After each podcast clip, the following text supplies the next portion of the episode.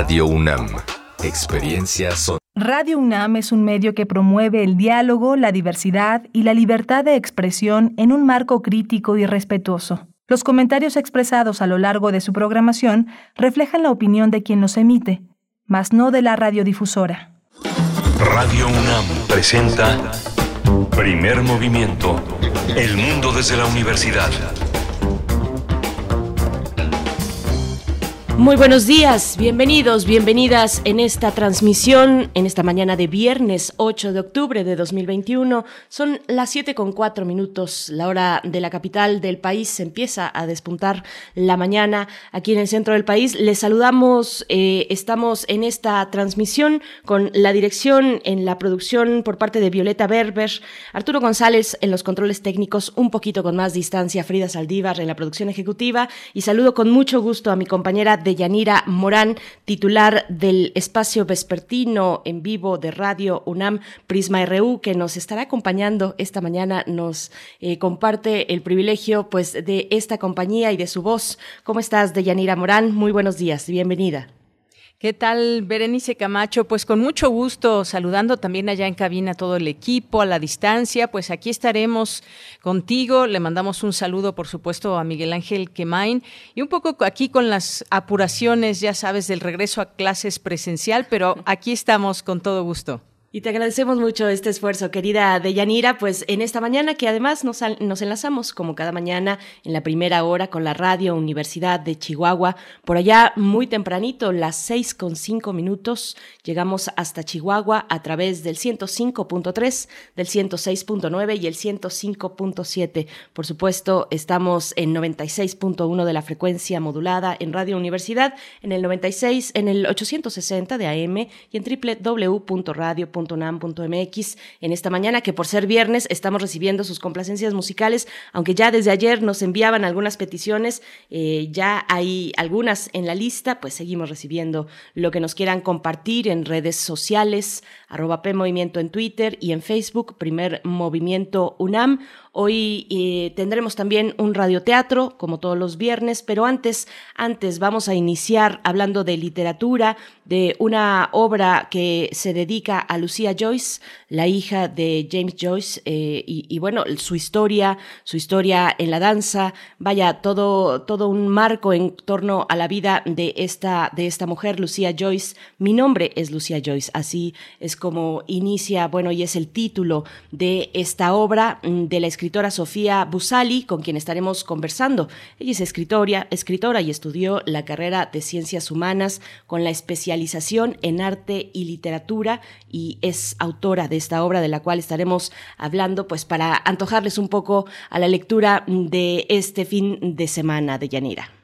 Así es, Bere, pues es, con esto iniciaremos, ya tendrán oportunidad de escuchar a la autora lo que nos dice sobre esta, esta obra de Mi nombre es Lucía Joyce. Y vamos a tener también, ya decías, el radioteatro, pero también, y pues algo que debemos estar bien, bien informados, que tiene que ver con la reforma, esta iniciativa de reforma que envió el presidente Andrés Manuel López Obrador para, dice, fortalecer a la Comisión Federal de Electricidad. Y hay muchas cosas que decir en torno a esta a esta eh, iniciativa porque ya comenzó el debate y vamos a conversar sobre ello con el doctor Luca Ferrari, que es doctor en Ciencias de la Tierra, especializado en Geología Regional de México y la temática energética, investigador titular C del Centro de Geociencias de la UNAM, Campus Juriquilla, Premio Universidad Nacional 2015. Con él conversaremos sobre este tema. Por supuesto, y hacia la nota internacional hablaremos de, bueno, lo que ha generado esta investigación independiente acerca de los abusos de la Iglesia Católica en Francia, bueno, todo un escándalo eh, muy difícil para la sociedad que se congrega en torno a la Iglesia Católica y en general para la sociedad francesa, pues bueno, estaremos comentando acerca de este tema con la doctora Verónica Jiménez Belibó. Ella es doctora en sociología de la la École de Altos Estudios de Ciencias Sociales, del, Colegio de, Altos Estudios de Ciencias Sociales en París y doctora en Ciencias Sociales de la Universidad de Buenos Aires. Es investigadora del CONICET y coordinadora del programa Sociedad, Cultura y Religión del CEIL. También es profesora del Seminario de Investigación Sociedad y Religión de la Facultad de Ciencias Sociales de la Universidad de Buenos Aires con este tema que estaremos abordando en la nota internacional, los abusos de la Iglesia Católica en Francia. Así es, Veré, y también pues en la mesa del día en este viernes vamos a tener la maravillosa oportunidad de conversar con Octavio Mendoza, la bruja de Texcoco. Quizás algunos ya escuchando este seudónimo ya saben de qué les hablamos, pero los que no, pues ya tendrán oportunidad de conocer a este personaje, la bruja de Texcoco. Por supuesto, y hemos puesto música de la bruja aquí en primer movimiento, eh, si ustedes han tenido oportunidad de escucharla, y si no, bueno, eh, también ojalá tenga, bueno, estaremos con ella, con la bruja de Texcoco, en la mesa del día, escuchando su música, compartiendo pues sus anécdotas, las maneras en las que eh, ella llega a confeccionar este personaje de la bruja de Texcoco, pues bueno, para la mesa del día, un poco de música la poesía necesaria estará mi compañera de Yanira Morán compartiéndonos en su voz una selección poética para esta mañana de viernes y las recomendaciones culturales. Cerramos con recomendaciones culturales. Viva Flamenco inicia y nos dará los detalles Leticia Cosío, directora y fundadora de esta compañía Viva Flamenco. Pues bueno, así, así nuestra mañana de hoy y los temas que se vayan sumando, por supuesto, los comentarios que ustedes nos hagan llegar a través de redes sociales que siempre son bienvenidos y que intentamos dar eh, pues espacio aquí al aire cuando tenemos la oportunidad de hacerlo, pues bueno, envíen sus comentarios a redes sociales. Vamos, vamos con nuestra, nuestro corte informativo sobre COVID-19, información nacional e internacional, igualmente eh, cuestiones de la UNAM, así es que vamos para allá. COVID-19. Ante la pandemia, sigamos informados. Radio UNAM. La Secretaría de Salud informó que en las últimas 24 horas se registraron 514 nuevos decesos, por lo que el número de fallecimientos por esta enfermedad aumentó a 281.121 lamentables defunciones en México. De acuerdo con el informe técnico ofrecido ayer por las autoridades sanitarias, en ese mismo periodo se registraron 7.613 nuevos contagios, por lo que los casos confirmados acumulados aumentaron a 3.707.234, mientras que las dosis de las diferentes vacunas aplicadas contra COVID-19 suman 105.320.232. Los casos activos estimados a nivel nacional por la Secretaría de Salud son 48.706.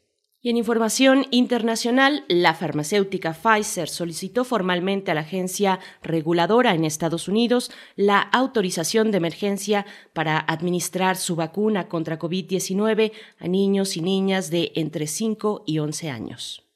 De acuerdo con Pfizer y la empresa alemana BioNTech, las últimas pruebas clínicas han generado una robusta respuesta de anticuerpos y que la vacuna es segura en los niños de 5 y 11 años que recibieron dos dosis de 10 microgramos con 21 días de diferencia entre ambas aplicaciones. En información de la UNAM, en el marco del Día Mundial de las Aves Migratorias que se celebra mañana, 9 de octubre, el eh, bueno, Adolfo Gerardo Navarro Sigüenza, coordinador del posgrado de Ciencias Biológicas de la UNAM, dijo que la migración como proceso está en peligro en el sentido de que la pérdida o alteración de los hábitats y el cambio climático han provocado que cada vez tengamos poblaciones más pequeñas de aves migratorias en sitios donde antes eran muy abundantes. De acuerdo con datos oficiales, en el mundo hay aproximadamente 10.100 especies de aves y de acuerdo con cada región, de 25 a 30% son migratorias, es decir, se desplazan durante ciertas épocas del año de un lugar a otro.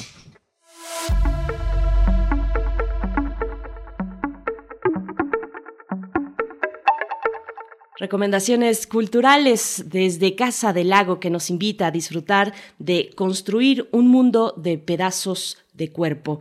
Eh, esta obra de Manuel Estrella, quien busca reflexionar sobre las posibilidades y contingencias eh, espaciales, anímicas y estéticas de los cuerpos en la actual situación de pandemia.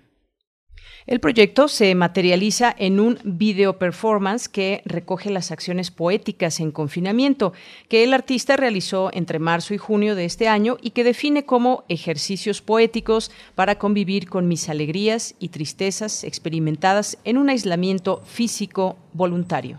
El estreno de esta obra de video performance construir un mundo de pedazos de cuerpo se llevará a cabo el día de mañana, sábado, a las 12 horas, a través del canal de YouTube de Casa del Ajo. No se lo pierdan. Y pues bueno, con esta recomendación cultural nos vamos con música. Hoy que es viernes de peticiones y complacencias musicales, esta es una muy especial para Cecilia Esquivel, que se despide del Servicio Social de Primer Movimiento. Ella estuvo encargada de los radioteatros. De hecho, el radioteatro que vamos a escuchar en esta mañana, antes de que termine la hora, eh, eh, es trabajo o uno de los últimos, el penúltimo trabajo que nos comparte Cecilia Esquivel desde el Servicio Social. Así es que esta es una petición para Cecilia a cargo de G-Friend. La canción se titula Talk.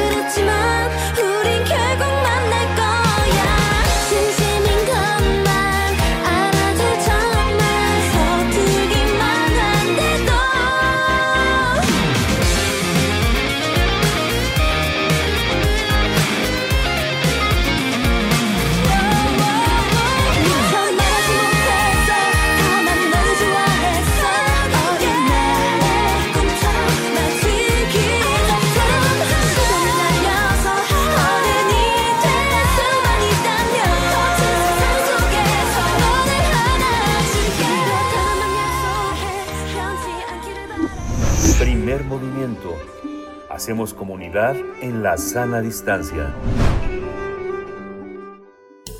Toma nota y conoce nuestra recomendación literaria. La novela Mi nombre es Lucía Joyce nos narra la historia de una joven que desde los 25 años es diagnosticada con esquizofrenia. Desde entonces su vida transita en internados. Al menos nueve clínicas psiquiátricas visitó esta joven. En esta historia, la escritora, la escritora Sofía Gebusali narra la vida de Lucía, hija del gran escritor James Joyce, la cual gran parte de su vida la pasó en un hospital psiquiátrico en Inglaterra. Ahí vive ajena al mundo y a la gloria de su padre. En esta obra literaria se plasman y desentrañan hábilmente los recuerdos y obsesiones de Lucía. Además nos muestra el claroscuro de una historia familiar que trasciende los hechos y las letras. La joven nació en Trieste, al norte de Italia, en 1907. En algunos años, junto a su familia, padeció miseria. Incluso emigraron de un país a otro, pero aprendió varios idiomas y conoció un amplio mundo artístico. Como si se tratara del diario de Lucía, también nos confiesa sus relaciones amorosas, en, en, particular con Samuel Beckett, un romance frustrado a quien añoró por años. La novela confirma el diagnóstico oportuno de Carl Jung, quien la consideró la inspiración de su padre. En medio de la soledad, los prejuicios y el abandono, Lucía debe enfrentar no solo la obsesión de escapar, sino su enfermedad, la esquizofrenia. Pues vamos a conversar esta mañana sobre este libro y la figura de Lucía Joyce hija del escritor James Joyce, y para este propósito nos acompaña Sofía G. Busali. Ella es escritora, estudió la carrera de Ciencias Humanas con una especialización en arte y literatura. Es autora de Mi nombre es Lucía Joyce y te damos la bienvenida. Gracias por estar aquí esta mañana en Primer Movimiento. Sofía Busali, gracias. Buenos días. Buenos días, Berenice. Berenice, te saluda también de Yanira Morán del otro lado. Ah, Berenice de ya, Hola, Sofía. Buenos días. Buenos días. Muchas gracias por invitarme a tu programa. Muchas gracias, gracias por, por estar aquí. Cuéntanos, por favor, quién fue Lucía Joyce, por qué dedicarle este esfuerzo, cuál es eh, el centro de, de su vida, eh, por qué la torna fascinante una historia como la de Lucía Joyce. Bueno, Lucía, eh, como ya bien lo mencionaste, es la hija de, pues, el gran escritor del siglo XX, James Joyce. Y bueno, yo tomé un curso de sobre el Ulises de James Joyce durante un año y pues eh, digo, obviamente entras dentro del mundo de su vida. Me entero que había tenido esta hija esquizofrénica, pero que en algún momento dado de su vida había sido una gran bailarina. Ella había tomado bailarina de danza moderna. Ella había sido alumna del el hermano de Isadora Duncan pues cuando yo empiezo a adentrarme un poco en la vida, eh, decido hacer, curiosidad me llevó a escribir y a investigar sobre la vida de, de esta mujer, no de esta joven realmente. Y bueno, leo eh, la biografía de James Joyce por Richard Ellman. Después me encuentro con una biografía de Lucía Joyce, escrita por Carol Sloss, y ahí voy enterándome, ¿no? Este mundo fascinante en el cual eh, Lucía vive.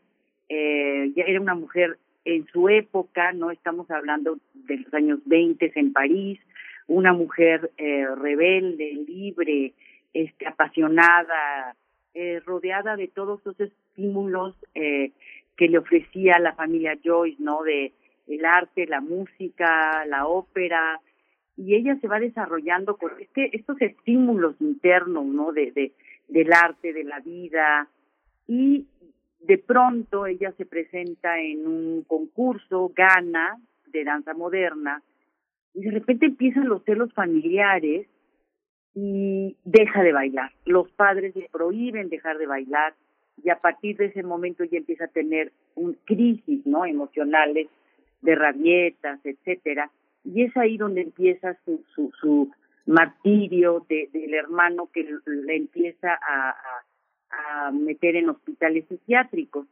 Ahora bien, dentro de la novela también tenemos la relación familiar eh, entre Lucía Joyce y su padre, que era una relación, según yo, edípica, porque además ella fue la, la musa de la obra de James Joyce en el caso de Finnegan's Wake.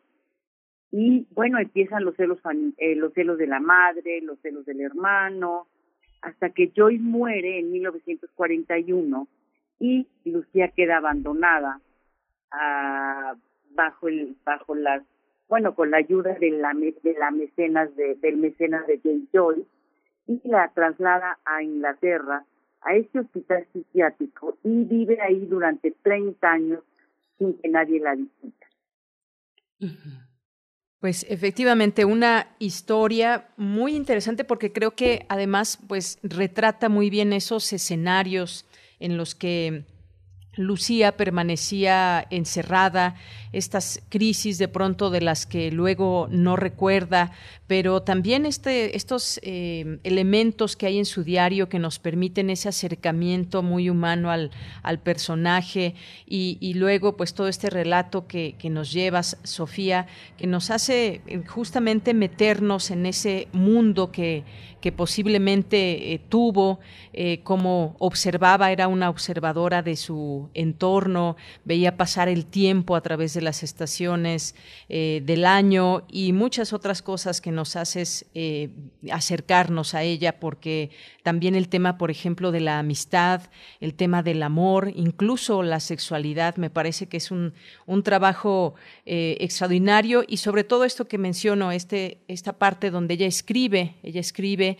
y, también las visitas del, del doctor MacArthur, que bien nos retrata todo este escenario. ¿Qué tan difícil, qué tan difícil fue para ti hacer esta pues esta reconstrucción, digamos, de lo que pudo haber pasado. Me imagino que muchas lecturas también de ese entorno familiar, muchas veces y al inicio atormentado.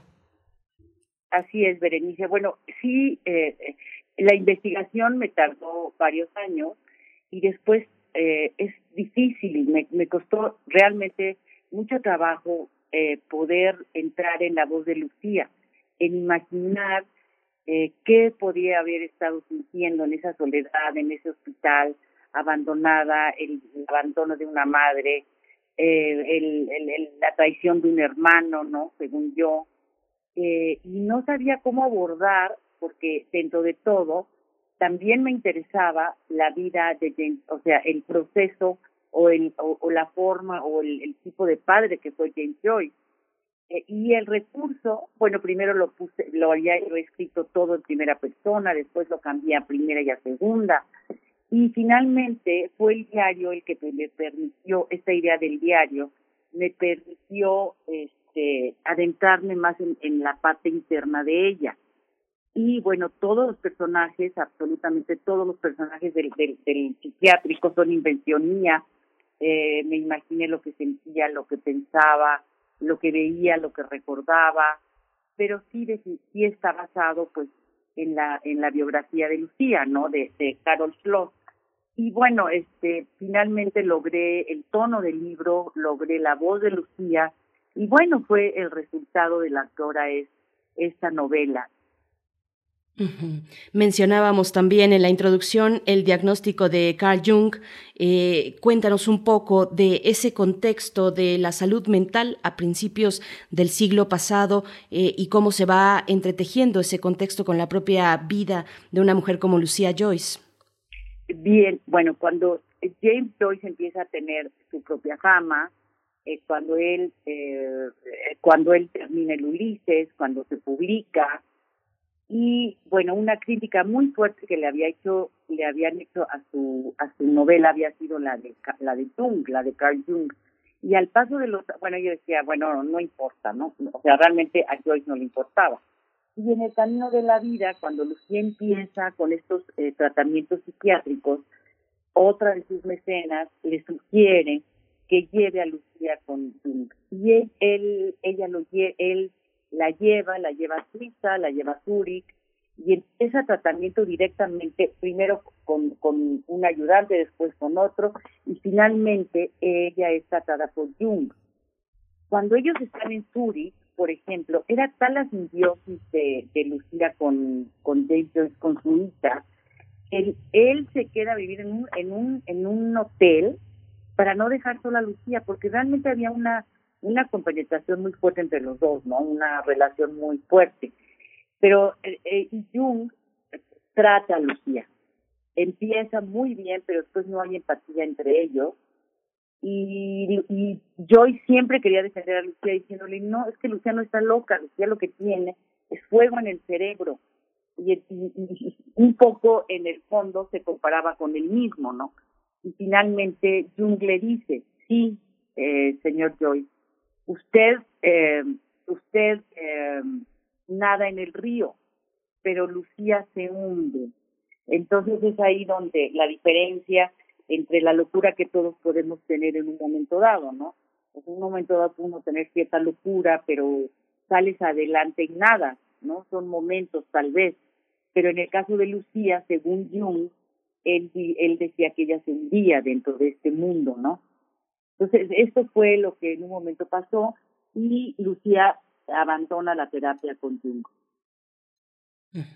Bien, Sofía, y dentro de todo este mundo que bien nos describe, pues a mí nos describes, a mí me, me gustó mucho porque ese imaginario eh, pues nos lleva a conocer un poco de esa posible historia y también retrata este problema, este problema que pueden enfrentar muchas personas que padecen de, esquizofrenia, esas voces que de pronto no se entienden, esos eh, momentos también de, crisis que luego no se, se, recuerdan.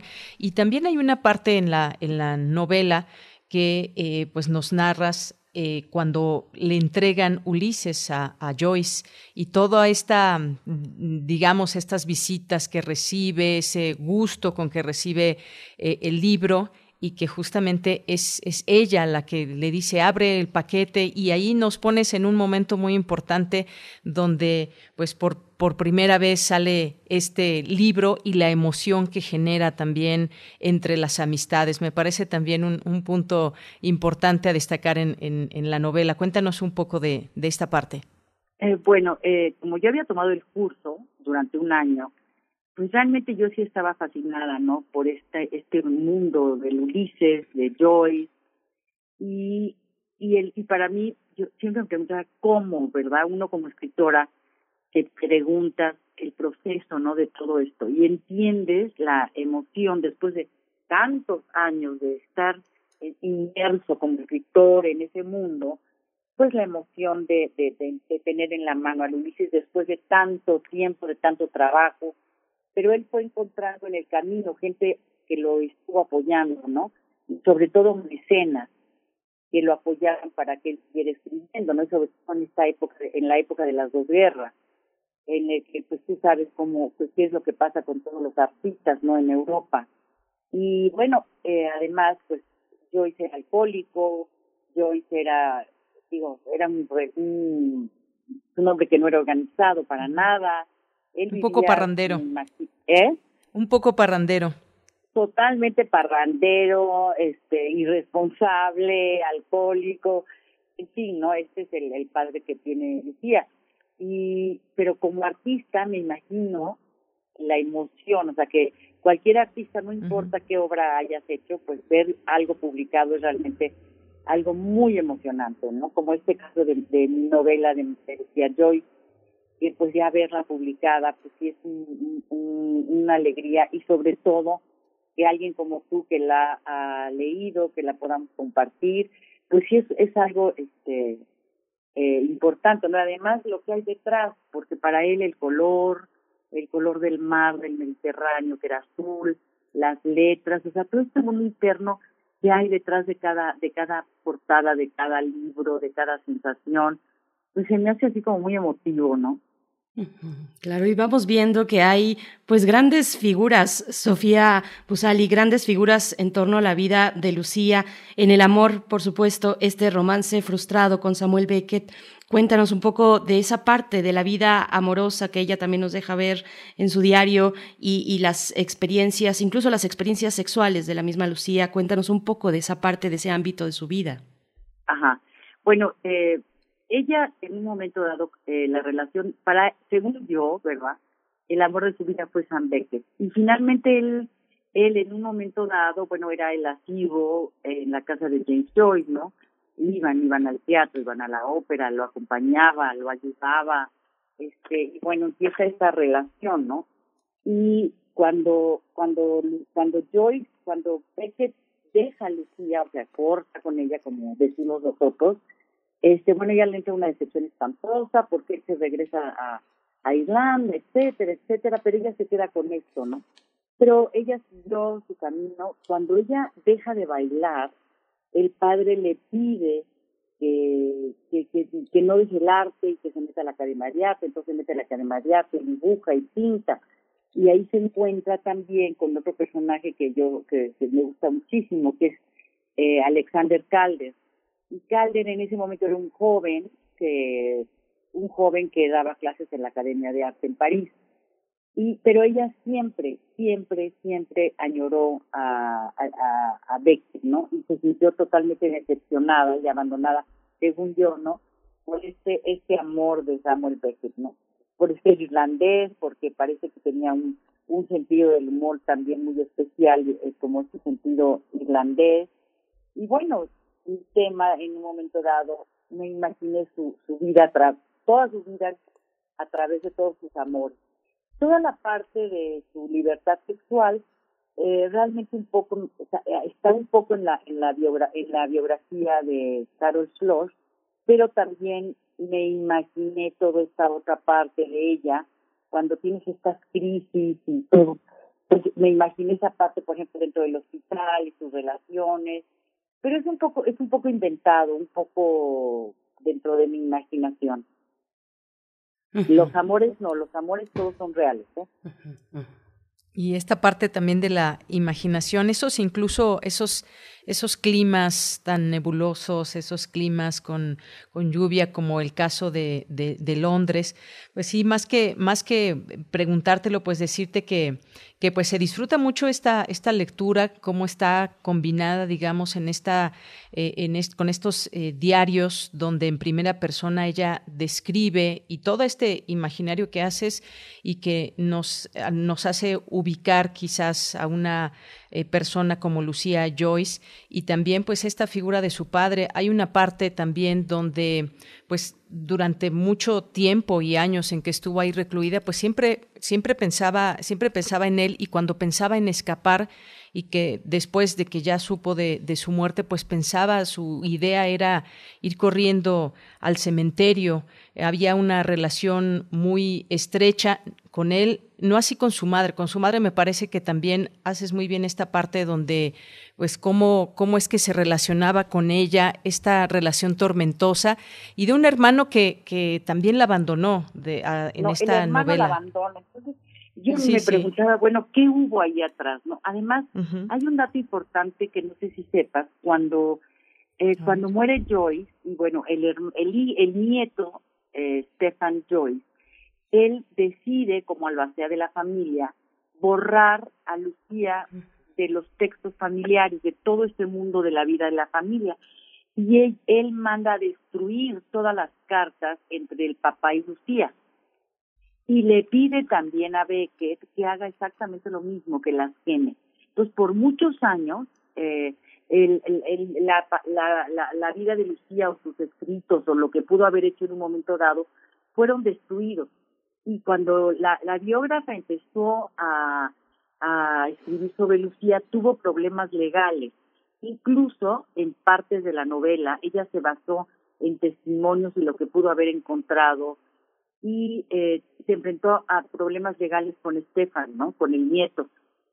Y ya después, bueno, tuvo que, me parece que tuvo que cortar partes de la biografía, etcétera, etcétera. Entonces, pues claro, la curiosidad cuando yo me enteraba de todas estas cosas aumentaba. Entonces, bueno, eh, ¿qué hay atrás? Aún eh, me lo pregunto y según mi opinión, había una relación edípica muy fuerte con el padre. En un momento dado pensé que había sido con el hermano, pero no sé, el coraje del hermano de, encerrarla todo el tiempo, él, él, él era el que la encerraba, ¿eh? no el papá, el hermano. Carol Schloss también advierte de, pues, de caer en la etiqueta que es muy fácil en este estereotipo de, eh, lo dice así, la hija loca de un hombre genial. Eh, cuéntanos un poco, digo, eh, y además intenta, pues, reconocer el talento de Lucía, eh, cómo, cómo se da esta, esta parte, pues muy al margen de la creatividad de ella misma y de esta compleja trama familiar y de amistades, donde finalmente Lucía pues es borrada, como nos comentan, como nos comentas, eh, eh, borrada de la historia familiar, murió prácticamente en el anonimato, 75 años de edad. Cuéntanos, por favor.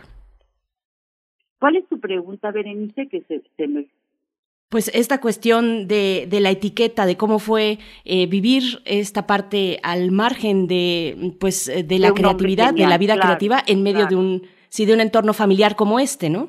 Claro, no, porque además ella cuando ya, ya, ya había ganado este concurso y le, y le prohíben bailar, eh, pero cuando ella gana el concurso, eh, los periodistas ya hablaban de ella o sea, ya hablaban de, de, de, lo que de lo que podría, en qué se podría convertir la hija de James Joyce. Incluso se decía que, que, que James Joyce podría llegar a ser conocido como el padre de su hija, ¿no? Entonces imagínate esto a los egos, ¿no? De lo que surgía a los egos de Joyce o a los egos de la de la misma familia, ¿no? Que que habían visto trabajar a su padre o a su esposo durante años y años para poder ser lo que finalmente fue.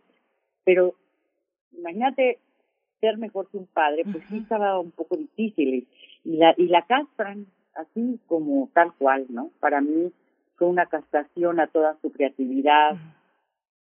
Eso fue lo que pienso, ¿no? Y así empiezan las crisis, según yo también. No, y no de cualquier padre, perdón, de Yanira, ¿no? Del mismo James Joyce de James Joyce, exactamente.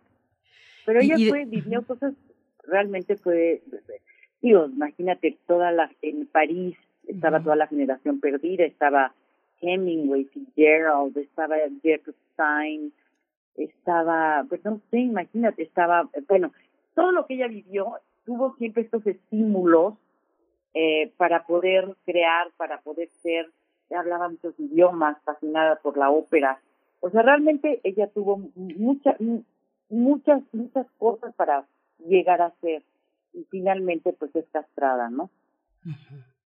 O no tuvo ya la misma fuerza para poder salir o para poder revelarse como muchas otras.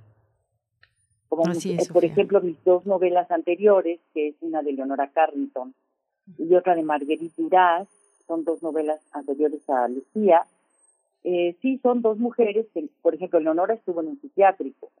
Este, Marguerite Duras tuvo una infancia terrible, ¿no? O sea, con unos antecedentes este, con marcas emocionales de la infancia por la madre, también muy, muy fuertes, pero ellas dos salieron, ellas dos se rebelaron, lograron, el arte la salvó. Y Lucía podía haber tenido esa, esa alternativa de salvarse, pero no pudo, no pudo, su emoción, su debilidad, no pudo revelarse, las circunstancias del momento histórico, no pudo. Y eso me da muchísima tristeza, ¿no? Haces muchas reflexiones también a lo largo de la, de la novela y, también, fíjate, una, una vida ligada al arte, que también lo retomas en, en la novela, eh, sobre arte, literatura, pintura. Por ahí también eh, sale a relucir este libro de Thomas Mann que ella estaba leyendo. Eh, finalmente una mujer ligada al arte con este, con este final, que además también, y en una parte, esto quería comentar también, los experimentos que, que, hicieron con ella en la novela, nos relatas esta parte, que pues bueno, no sé exactamente cómo, cómo se trataba en ese momento la la esquizofrenia, pero ella, ella relataba también en este diario, me, parece que fue a través del diario, donde ella decía que experimentaban con, con ella y, además toda la serie de fármacos que, que, tomaba y que le provocaban, tenía reacciones, es decir, un mundo atormentado, pero que quizás ese arte era era su salvavidas y esos recuerdos que ella misma iba contando a través de sus diarios. Hay una frase que por ahí escribes que dice, ¿por qué escribir sino para encontrar los, las cosas olvidadas? Y eso es a lo que dedicó, según nos dices en la novela, a recordar y estar escribiendo y, a, hacer vigentes esos recuerdos.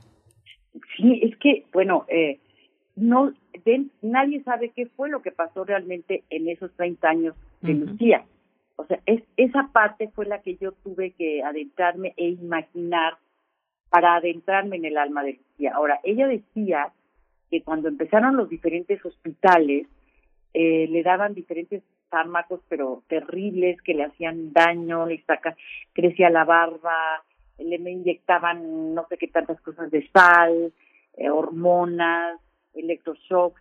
Ella decía que todos estos inventos, que bueno, estas cosas nuevas que querían hacer en este tipo de enfermos, según ellos, este, para ver qué funcionaba. O sea, nadie tenía seguridad de nada. Y ella dice, eso lo dice eh, Carol Floss, que ella decía, en algún momento encontró, que ella decía que le habían quitado su alma, ¿no? Que la habían, que la habían deshecho, ¿no? Los medicamentos la habían, le habían quitado su ser, su esencia, su alma. Y bueno, así, así acabó la hija de Tensión. Qué.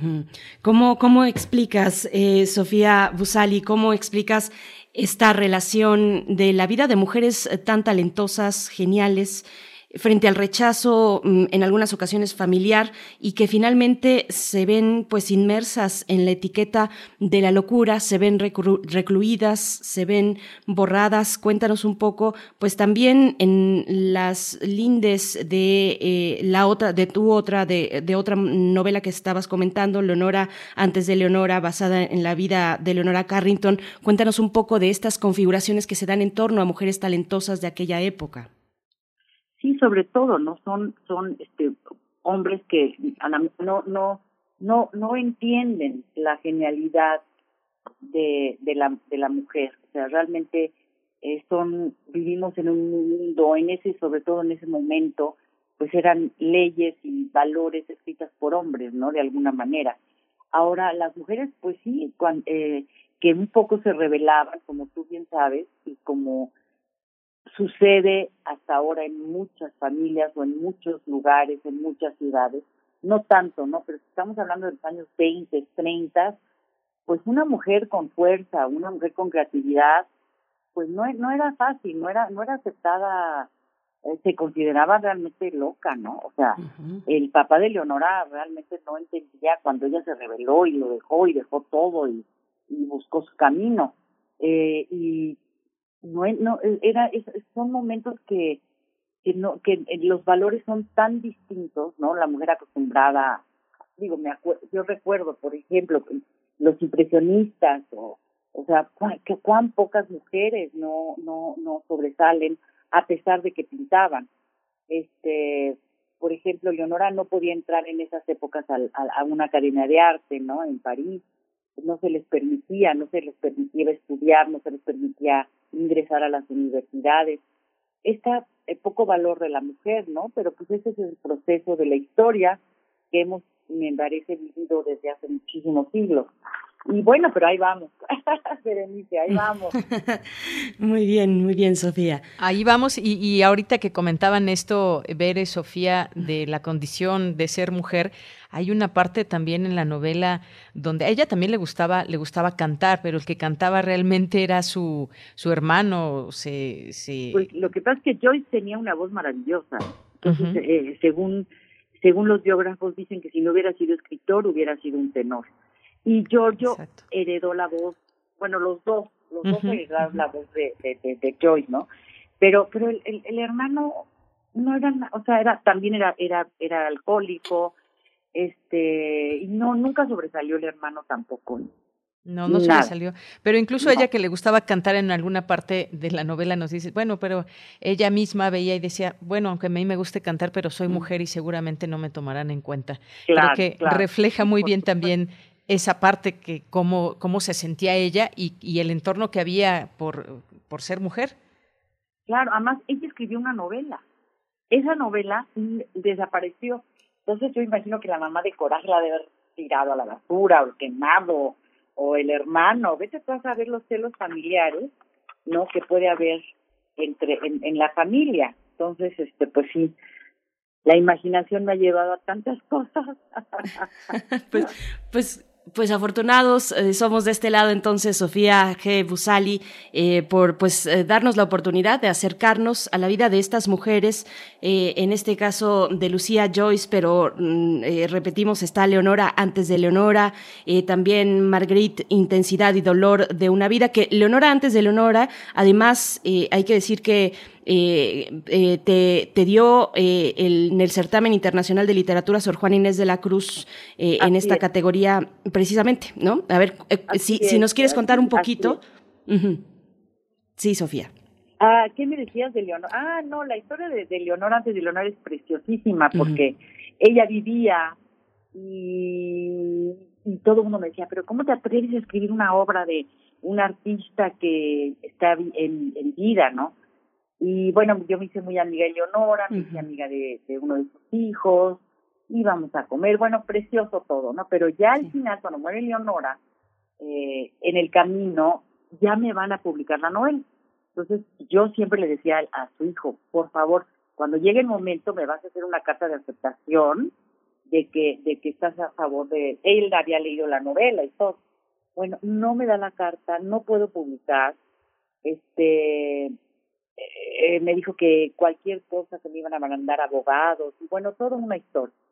Pero finalmente me, lloré, este, me sentí traicionada por el, por el hijo, la guardé y después dije, bueno, ¿por qué no la mando al concurso? Entonces mandé la novela al concurso y pues de repente así un día este, me hablan y que me que, que le hablamos del, del Estado de México, de la, de la editorial tal y tal, porque queremos saber a nombre de quién hacemos el cheque. pero dice, imagínate. Y dice, pero ¿por qué el cheque? y entonces ya me voy enterando que, que gané el premio novela de Sor Juan Inés de la Cruz. No, eso fue un, una cosa muy preciosa porque había tenido tantos problemas en el, en el proceso, había yo llorado tanto de que de, de la traición, ¿no? De, del hijo y, y me amenazaron que si yo sacaba algo en contra porque recién también había salido la de la de Elena Poniatowska. Mm. Entonces, pues no les había gustado mucho muchas cosas de lo que decía la la novela, la, la novela de Elena, pero además Elena es maravillosa y Elena fue muy amiga de la familia, etcétera. Pero pues esa historia de Leonor es preciosísima porque porque realmente sí tuvo un, una historia que contar, ¿no? En relación hasta el momento que la saqué, al momento que, se, que fue publicada y ganó el premio.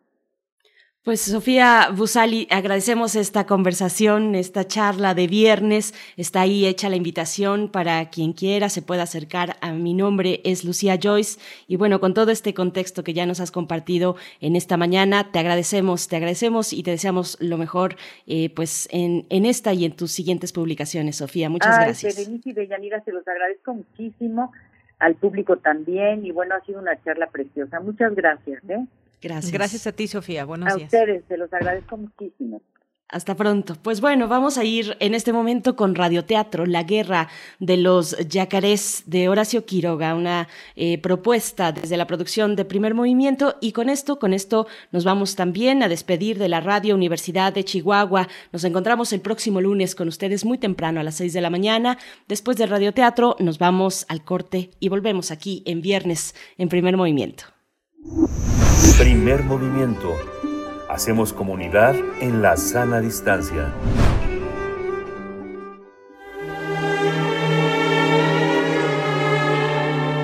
Teatro, teatro, teatro.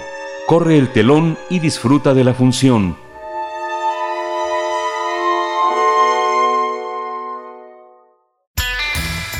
La guerra de los yacarés. Por Horacio Quiroga. Editorial Editores Mexicanos Unidos. Argentina 2018. En un río muy grande, en un país donde nunca había estado el hombre, vivían muchos yacarés, que es como se les dice a los caimanes en Argentina. Eran más de 100 o más de cien mil. Comían pescados, dormían la siesta en la arena de la orilla y a veces jugaban sobre el agua cuando había noches de luna. Vivían muy tranquilos y contentos. Pero una tarde, mientras todos dormían la siesta, un yacaré joven se despertó de golpe. prestó oídos y lejos, muy lejos, oyó efectivamente un ruido sordo y profundo. Un ruido de chas, chas, como si golpearan el agua, y vio una nubecita de humo a lo lejos. Así que despertó a su amigo que dormía al lado. Despiértate, hay peligro. ¿Qué cosa? No sé, pero allá. ¡Mira! El ruido se escuchó una segunda vez e hizo despertar a todos, que se asustaron y corrieron de un lado a otro con la cola levantada. Y no era para menos. El ruido crecía y crecía, se miraban unos a otros. ¿Qué podría ser aquello? Pero el yacaré más sabio, que también era el más viejo, y que había hecho un viaje al mar de joven, dijo, Yo sé lo que es. Es una ballena. Son grandes y echan agua blanca por la nariz. El agua cae por atrás. No tengan miedo. Las ballenas nos tienen miedo a nosotros. Ellas siempre tienen miedo. Con lo cual, los yacarés se calmaron, pero enseguida volvieron a asustarse, porque el humo gris se convirtió en negro y sintieron bien fuerte el chas, chas del agua. Asustados, se sumergieron para esconderse, dejando solamente los ojos y la nariz en la superficie. Y así vieron pasar una cosa inmensa, llena de humo, y unas ruedas para navegar que golpeaban el agua por primera vez en ese país. Enojados porque el sabio los había engañado, fueron a reclamarle. Eso no es una ballena. ¿Qué pasó? Es que es un vapor lleno de fuego. Todos los yacarés nos vamos a morir si ese vapor sigue pasando. ¿Por qué nos vamos a morir si sigue pasando? Ya está bien loco el pobre yacaré viejo. Nadie creyó en las palabras del sabio, y como tenían hambre, mejor se pusieron a buscar peces. Pero no encontraron ni un solo pez. Todos se habían asustado e ido por el ruido del vapor. ¿No les había dicho yo? Ya no tenemos nada que comer. Esperemos hasta mañana que los peces hayan regresado. Pero al día siguiente, nuevamente escucharon el ruido en el agua y vieron pasar de nuevo al vapor haciendo mucho ruido y largando tanto humo que oscurecía el cielo. Bueno, el vapor pasó ayer, pasó hoy y entonces pasará mañana. Ya no habrá peces y nos moriremos de hambre. No nos queda más que hacer un dique. Se fueron al bosque a cortar muchos árboles con su cola, porque parece un serrucho. Los empujaron hasta el agua y los clavaron en toda la orilla del río, a lo ancho, a un metro de distancia del otro. Ningún vapor podría pasar por allí, ni grande ni chico. Estando seguros de que ya nada asustaría a los peces, se echaron a dormir. Sin embargo, a lo lejos, el vapor volvió. Los hombres que iban adentro después de ver que no podían pasar, comenzaron a gritar para despertar a los yacarés. Y cuando el sabio se acercó, el capitán les dijo, ¡Ey, yacarés! ¡Nos está estorbando eso! ¡No podemos pasar! Ya lo sabemos. Es lo que queremos. ¡Saquen el dique! No lo sacamos. No queremos. Ah, no quieren. Hasta mañana entonces. Y el bote se fue. Los yacarés, locos de contentos, daban tremendos colazos en el agua. Ahora ya no podían pasar los vapores y siempre habría pescados. Pero al día siguiente volvió el capitán y ya no era el mismo buque. Era mucho más grande y extraño. Los hombres volvieron a exigir que quitaran el dique para poder pasar. No, no va a pasar. Ni ese, ni ningún otro. ¿Está bien? Entonces lo vamos a echar abajo a cañonazos. El nuevo buque del capitán era de guerra y tenía terribles cañones.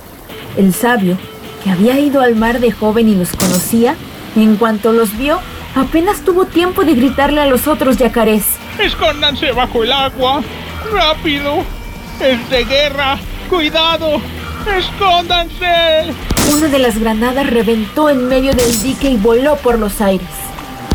Un disparo tras otro hasta que no quedó nada de él. El buque de guerra pasó, y mientras se iban, los hombres les hacían burla a los yacarés. Vamos a morir todos. Los peces no volverán. Los yacarés chiquitos mueren de hambre. Todavía nos queda una opción. Reconstruiremos el dique y después vamos a ver a Surubí.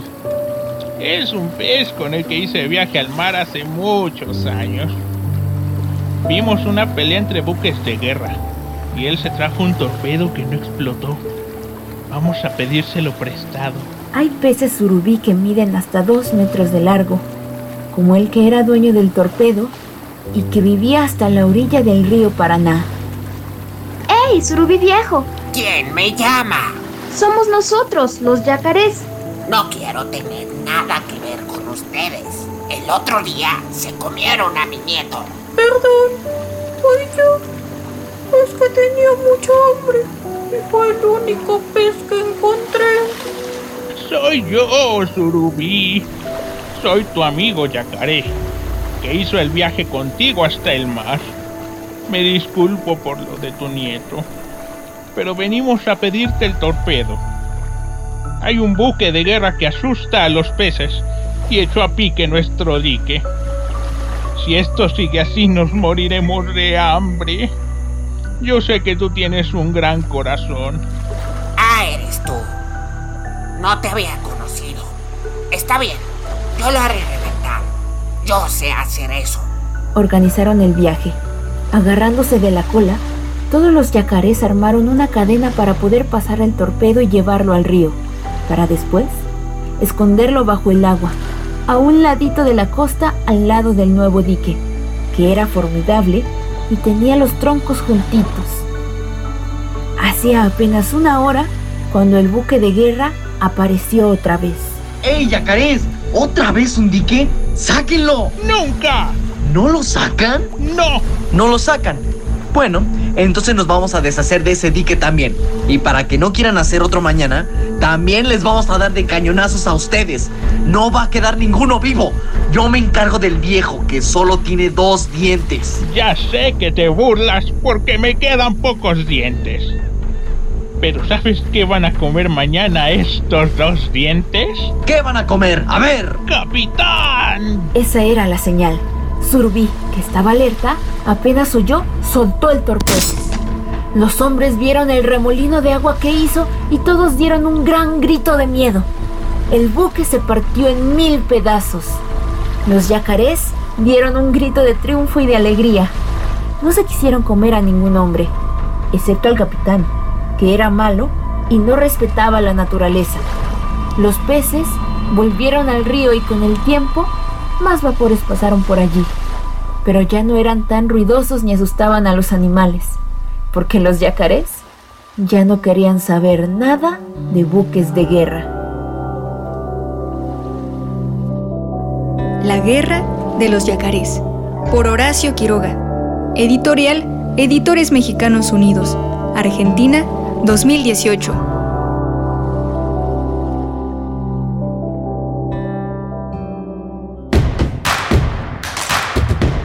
Síguenos en redes sociales. Encuéntranos en Facebook como Primer Movimiento y en Twitter como arroba PMovimiento. Hagamos comunidad.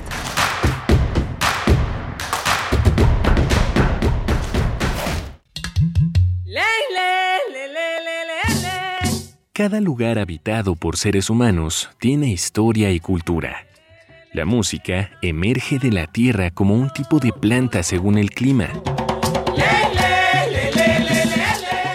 Se alimenta de costumbres, ritos, instrumentos, sensaciones y pensamientos. ¿Quieres escuchar los sonidos de la tierra? Iniciemos el camino sin brújula, todos los domingos de julio a las 18 horas por Radio UNAM. Conoce al mundo por su música.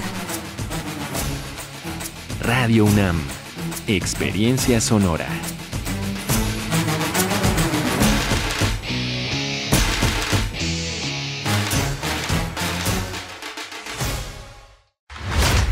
Acciones UNAM 2021. Para enfrentar esta pandemia, las facultades de Psicología, Medicina y otras entidades académicas de la UNAM pusieron en marcha el programa Mi Salud también es mental ante la COVID-19, que brinda atención psicológica de primer nivel a distancia para toda la población que lo requiera durante esta emergencia sanitaria. Han sido atendidos ya decenas de miles de pacientes. Acciones UNAM. Somos la Universidad de la Nación norteños, chilangas, sureños, costeñas, yaquis, mayas, mazaguas, campesinos, rockeros, millennials, centennials, abuelas, tías, primos. Con tanta diversidad es imposible pensar igual, pero hay muchas cosas que nos unen. Nos une la libertad de tomar decisiones. Nos une la convicción de que la democracia es la única ruta que tiene un país libre. Nos une el INE. Mi INE nos une. Yo decido lo que quiero y lo que no. Éntrale, tómate una. No, gracias. Yo decido cómo me divierto y pasarla bien. Yo me cuido. Si tienes dudas sobre salud sexual y reproductiva, llama al 800-624-6464. Dale me gusta a la prevención e infórmate. Yo decido cómo quiero y con quién vivir el placer de mi sexualidad. Yo decido usar doble protección para evitar un embarazo y una infección de transmisión sexual. Yo, decido, mi futuro. Gobierno de México.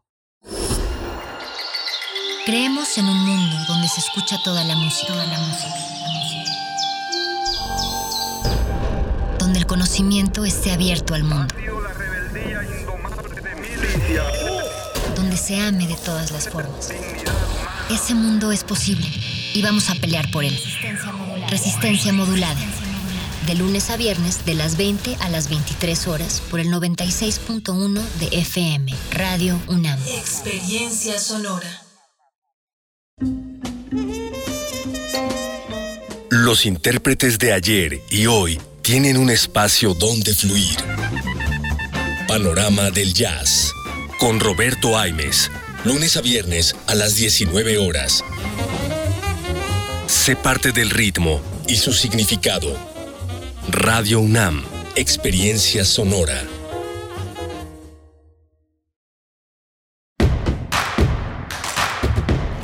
Queremos escucharte. Llámanos al 55 36 43 39 y al 55 36 89 89. Primer movimiento. Hacemos comunidad. Estamos ya de vuelta en nuestra emisión de viernes. Hoy es 8 de octubre y son las 8 con 5 minutos de la mañana. En este momento nos enlazamos con la radio Nicolaita en el 104.3 y les saludamos allá en Morelia y en la Universidad Michoacana de San Nicolás de Hidalgo para llevar a cabo esta hora de transmisión conjunta entre radios universitarias. Aquí en primer movimiento, pues está en cabina mm, Violeta Berber en la asistencia de producción, Frida Saldívar con un más de distancia en la producción ejecutiva, Arturo González en los controles técnicos y en esta mañana también la voz invitada y especial de nuestra compañera Deyanira Morán, titular de Prisma RU, el espacio vespertino en vivo de Radio UNAM que se transmite de lunes a viernes de 1 a 3 de la tarde. Y bueno, Deyanira que nos ha hecho el favor de compartir con nosotros esta mañana. Querida Deyanira, ¿cómo estás? Gracias, gracias por estar aquí. Pues muy bien, Bere, ya completamente despierta, contenta de estar aquí con todo el equipo de primer movimiento. Pues eh, aquí estamos, ha sido una hora bastante rica con esta plática con Sofía G. Busali y hay más todavía en estas siguientes dos horas que quedan de, de, primer movimiento. Perdóname, Bere. Me pasa al contrario, igual cuando eh, tengo la oportunidad de que me inviten a Prisma RU, pues sí, se nos cruzan a veces los, los cables, inician con las mismas, tienen las mismas iniciales nuestros programas y, bueno, también eh, un equipo conjunto en algunos casos, así es que bueno, somos parte de la misma universidad y de la misma misma radiodifusora, querida Deyanira. Te saludan por acá en redes sociales. Está Edgar Benet, saludos, dice Deyanira, qué gusto, saludos a todos. Eduardo Mendoza dice, y con Deyanira Morán haciendo dúo dinámico con Berenice Camacho. Wow, dice Edgar, Eduardo Mendoza. Alfonso de Alba Arcos nos da los buenos días por acá, dice jóvenes radialistas que ya estamos por acá en esta experiencia sonora.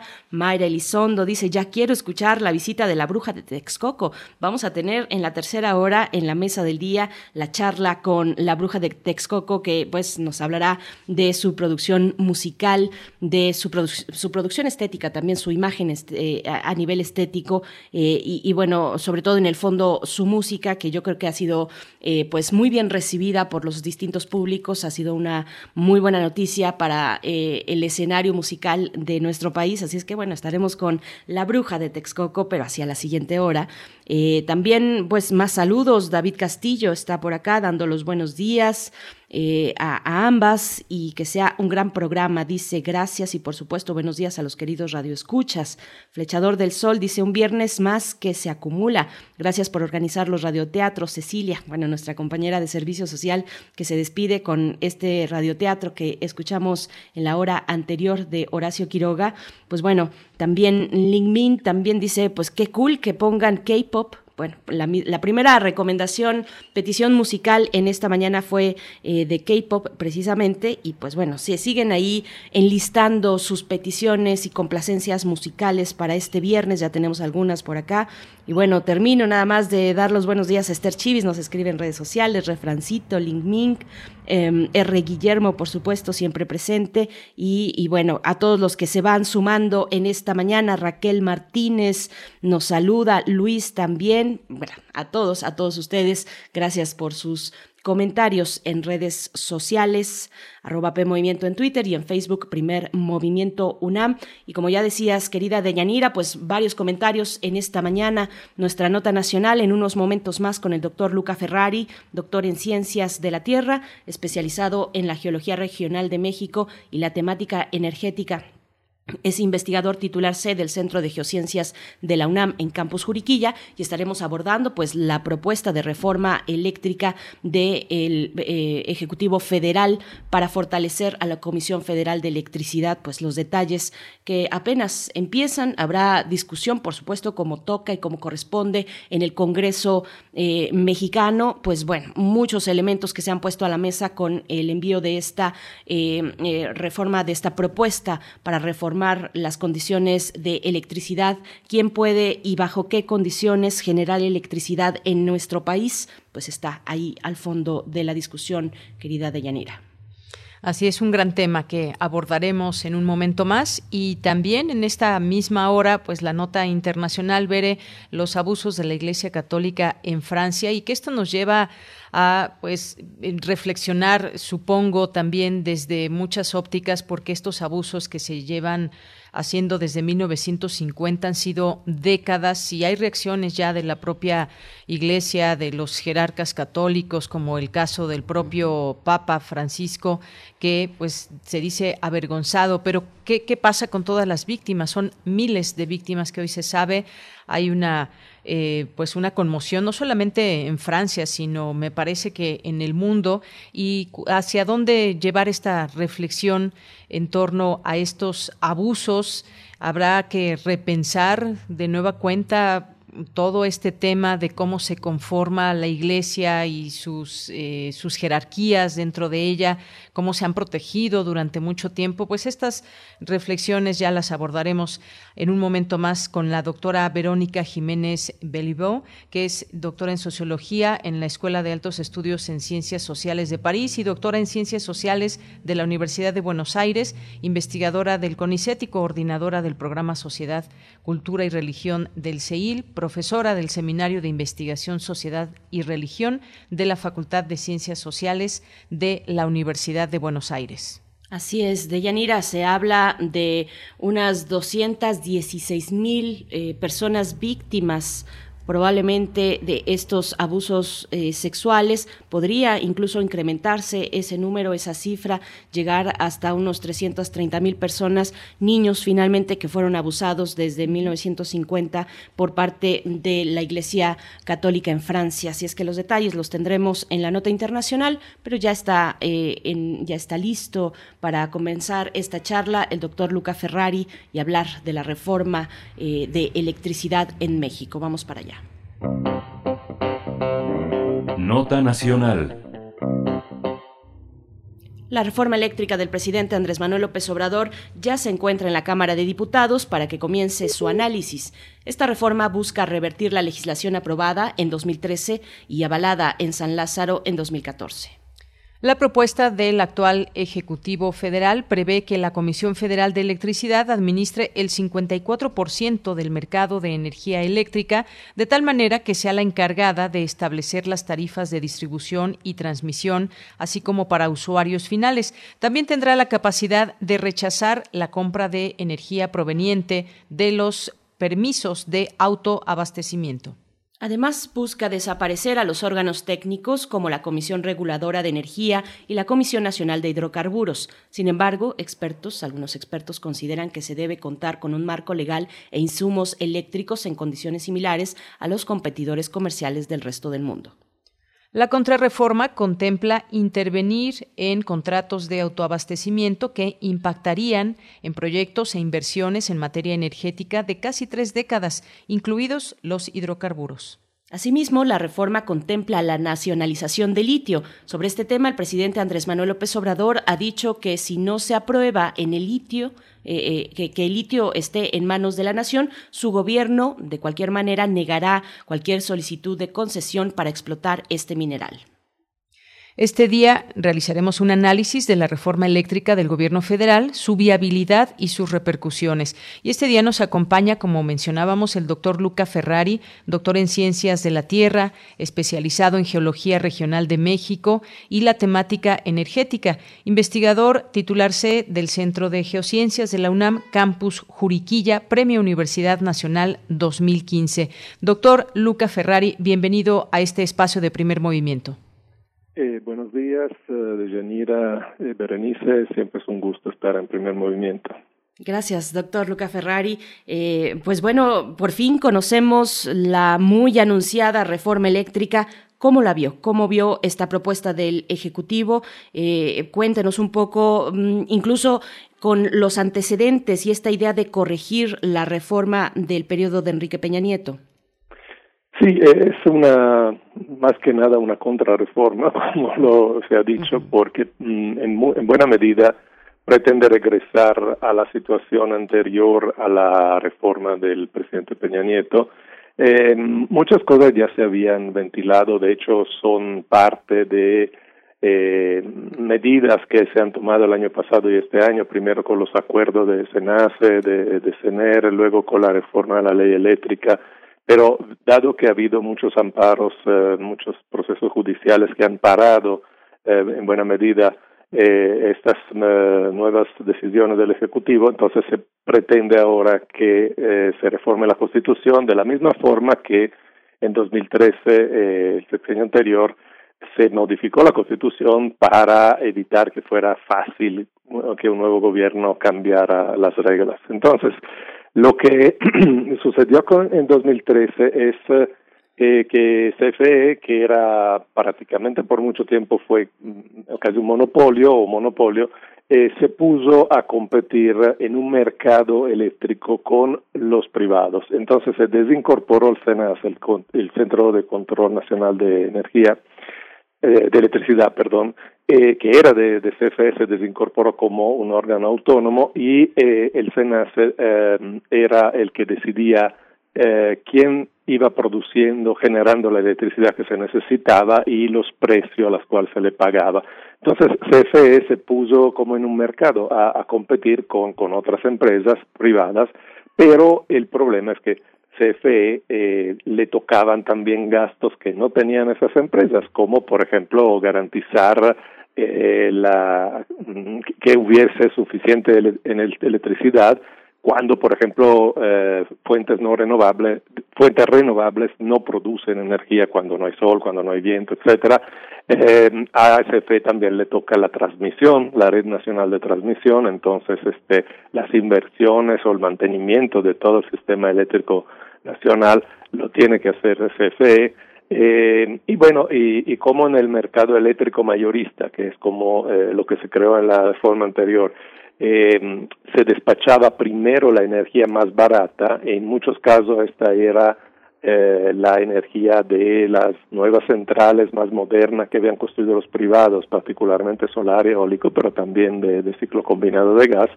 Entonces a CFE se le restó progresivamente la eh, venta de energía de sus centrales. Ahora, el, uh, y luego está la figura del autoabasto, como lo mencionaron. Esa es una figura que existe desde antes de la reforma de 2013, pero digamos que se ha venido incrementando, donde una empresa puede supuestamente generar su propia electricidad. Sin embargo, esta figura ha sido abusada porque eh, se hacían sociedades, mm, digamos, de, de fachada, donde eh, una empresa mm, producía electricidad en un, en un, en un lugar del, del país y la, la pasaba, digamos, a través de la red de CFE pagando una, una tarifa muy baja a otra empresa que estaba en el otro lado del país. Obviamente no es lo mismo porque eh, una cosa es producir la electricidad que se usa en la fábrica que está a un lado, otra cosa es hacer estas sociedades, mm, en algunos casos ficticias, para eh, crear como un mercado paralelo donde entre privados se vende la energía aprovechando de la red de transmisión de CFE. Entonces, definitivamente hubo muchos eh, muchos problemas que y muchas acciones que perjudicaron a la Comisión Federal de Electricidad con la reforma anterior y esta reforma eh, tiende a eh, cambiar de nuevo las reglas para que CFE se vuelva de nuevo prácticamente el monopolio. CFE eh, se, se, cancela, el SENACE se, se vuelve a incorporar dentro de CFE, eh, incluso se, se quita la, la Comisión Reguladora de Energía y la Comisión Nacional de Hidrocarburos a los reguladores independientes. Digamos, se le da todo el poder a la, a la Comisión Federal de Electricidad eh, no tanto para generar, porque no tiene la capacidad de generar toda la electricidad que se necesitan, sino eh, de eh, gestionar, controlar eh, todo el mercado.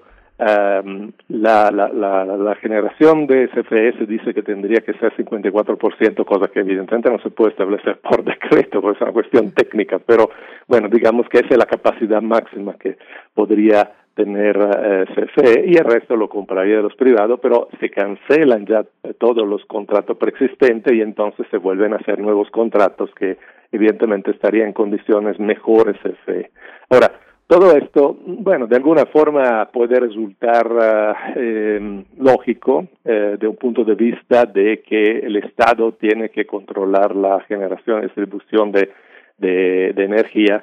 Sin embargo, yo creo que tiene eh, que le faltan muchas cosas. O sea, no, no creo que eh, esta nueva reforma eh, realmente vaya a resolver los graves problemas eh, que tenemos a futuro de generación de electricidad, de soberanía energética, de combate a la pobreza energética, etcétera, etcétera. Entonces, eh, ese es como un primer análisis. Y, y, y por otro lado, también quisiera mencionar que eh, el, gobierno, Morena no tiene la, los votos para poder eh, pasar esta reforma porque se necesitan dos terceras partes, tanto del, del Congreso como del Senado.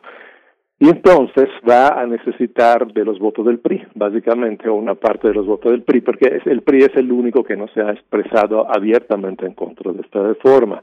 Y eh, es bastante radical esta reforma y creo que algunas de las cosas que pusieron son más para eh, poder negociar o incluso, como dijo el presidente, quien no la prueba es traición a la patria. O sea, se puede usar incluso, no necesariamente que vaya a pasar, pero como un instrumento de política del gobierno actual para de aquí a, los próximos años, dos años, seguir eh, con esa propaganda nacionalista en vista de las nuevas elecciones, porque la otra cosa importante es que esta iniciativa no se mandó como iniciativa prioritaria, se mandó como una iniciativa normal. Entonces, no hay prisa. O sea, puede quedarse en el debate un año, si queremos, este, y ser usada, repito, como una especie de, eh, de instrumento para promover esta visión nacionalista del gobierno frente a las otras uh, fuerzas políticas. Bien, doctor, pues sí, esta parte política que no, no se puede desprender de lo que confiere a esta, a esta iniciativa de reforma, como usted bien dice, pues es bastante, o parece ser bastante radical en algunos sentidos. Hay que también mencionar, me parece, pues esos grandes negocios que se hicieron, digamos, a, a expensas de este, de este sector y con esa idea de las maneras de gobernar. El presidente dirá neoliberalismo o se dirá, bueno, privilegiar no precisamente a una empresa como eh, a esta Comisión Federal de Electricidad. En este sentido, eh, pues como usted explicó, se le estaba dejando morir a la CFE eh, y dice también que esta iniciativa de reforma no va a resolver los grandes problemas. ¿Cómo, ¿Cómo es que debiera ser y qué tanto? Porque pues se habla de que la CFE pues debería administrar el 54% del mercado de la energía eléctrica y este es ahí uno de estos cambios radicales de los que estamos hablando. No pocos han levantado la ceja porque hay en todo esto pues un negocio también muy importante y ahora también estamos hablando cuando se piensa en esta reforma eléctrica de las energías limpias, de cómo eh, generar eh, menos contaminación en este sentido. ¿Qué nos puede decir eh, en esta parte de, eh, de cómo, cómo debería entonces hacerse? ¿Quién debe tener esta mm, administración? Si debe ser un 50 y 50 o cómo, cómo debiera ser para que funcionen bien las cosas? Para mí no es tanto quién produce. O sea, actualmente, eh, básicamente es 50 por 50. O sea, si uno va a ver los datos del último año, estamos eh, más o menos en la misma proporción entre generación privada generación de CFE. CFE en la nueva reforma eh, va a generar este 54%, pero va a controlar todo. O sea, realmente se vuelve a poner no a nivel de las de las empresas privadas, sino encima. Entonces, ella le comprará energía a los privados hasta el 46% con nuevos contratos que tendrán que hacerse y la distribuirá y la venderá. Y también va a limitar mucho la cuestión del autoabasto porque ahí es donde ha perdido mucho mercado CFE. Pero bueno, digamos que todas esas nuevas eh, propuestas son para reforzar CFE, así como este gobierno ha tratado de reforzar Pemex. Pero bueno, e, esto no garantiza la, el abastecimiento de electricidad, eh, que haya eh, menores tarifas, porque esa es otra cosa que se dice, que se, se va a garantizar que la energía sea eh, justa o barata. Estamos en una época de energía cara. La energía barata se acabó. El petróleo, el gas son cada vez más caros, pero también las energías renovables no son tan baratas si uno considera todos los costos asociados a por ejemplo, compensar la intermitencia, las conexiones, etcétera. Entonces, los países donde más energías renovables hay en la red eléctrica son los países donde cuesta más la electricidad. Véase Alemania, California, Dinamarca, etcétera. Entonces, esto de, crear falsas expectativas de que va a haber energía barata, eh, eso creo que es un error. Pero eh, eh, lo que yo quiero insistir es que tenemos un problema uh, serio más de uno, pero uno, por ejemplo, es nuestra dependencia muy eh, importante del gas natural para producir electricidad. En México generamos el 60-62% de toda la electricidad quemando gas que importamos de Estados Unidos. O sea, la gran parte del gas que usamos para producir electricidad se produce con fracking en Texas, en, en Pensilvania, en Estados Unidos y se lleva a México con una serie de grandes gasoductos que se han construido en el sexenio anterior y todavía están terminándose. Esto no es soberanía energética, entonces yo no sé por qué eh, eh, no se no se toma en cuenta acciones para disminuir la dependencia total eh, de la suministro eléctrico de Estados Unidos, porque ese gas para empezar, es un gas que ahora está aumentando, no tanto como en Europa, donde hemos visto aumento del 400%, pero en Estados Unidos el gas se ha duplicado en el último año. ¿Y quién paga esto? Pues lo tendrá que pagar CFE. Y, y sin, habrá que ver si puede mantener la tarifa como son, por ejemplo. Pero también es una cuestión de abasto. O sea, no estamos seguros que a futuro pueda haber tanto gas excedente en Estados Unidos para que llegue a México. Lo hemos visto cuando hubo las heladas en Texas en, el, en febrero. Ahí se, se, se, cortó parte del suministro y hubo apagones controlados en el norte del país. Y yo no sé este invierno qué vaya a pasar. Por ejemplo, entonces esta reforma no atiende la, la problemática de la excesiva dependencia del gas natural de Estados Unidos. Eh, no, no se reconoce, por ejemplo, que todos los combustibles fósiles están declinando. En México desde 15 años eh, la producción petrolera va a la baja, la producción de gas desde 2009, entonces no podemos seguir apostándole demasiado a los combustibles fósiles. Luego está la cuestión ambiental, por supuesto. Ahora, hay que decir una cosa, CFE tiene una buena producción renovable a través de la hidroeléctrica y de la geotermia. Produce en renovables CFE más o menos la misma cantidad que producen los privados con solar y eólico. ¿eh? Entonces, esta no es que estén los privados limpio y CFE sucia, o sea, el, se, se, se exagera mucho la, la producción termoeléctrica con combustóleo de, de, CFE, pero es un 6% de, de, de toda la, la, generación. Pero además, yo creo que, o sea, por eso entonces, en esa reforma no veo yo acciones concretas para limitar el impacto ambiental. Las emisiones, y pero también los son contaminantes locales. Recordamos que México es el cuarto país en emisiones de SO2, o sea, dióxido de azufres y de partículas, que son las que dan la contaminación en la Ciudad de México, en otros lugares cercanos a termoeléctrica, refinería, etcétera. Y además, no veo cómo esto le dé más eh, poder, por ejemplo, a las comunidades que han sido afectadas por grandes proyectos, incluyendo proyectos renovables, los megasparques eólicos en el Istmo, eh, parques solares en Yucatán, etcétera. O sea, eh, por ejemplo, eh, se sigue, eh, digo, no, no hay nada que permita, por ejemplo, mayor poder de las comunidades que viven en los territorios de ser los que deciden si quieren o no proyectos energéticos. Eso falta, por ejemplo, en esta reforma. Y tampoco necesariamente el darle más poder a la CFE resuelve el grave problema de la inequidad del consumo de energía que tenemos en nuestro país el decil más rico de la población consuma siete veces lo que consuman los más pobres.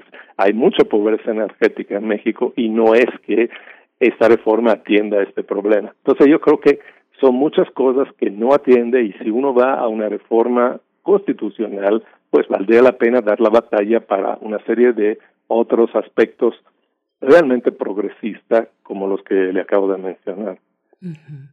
Doctor Luca Ferrari, ¿cuál es, cómo ve usted, la dimensión en el rediseño institucional?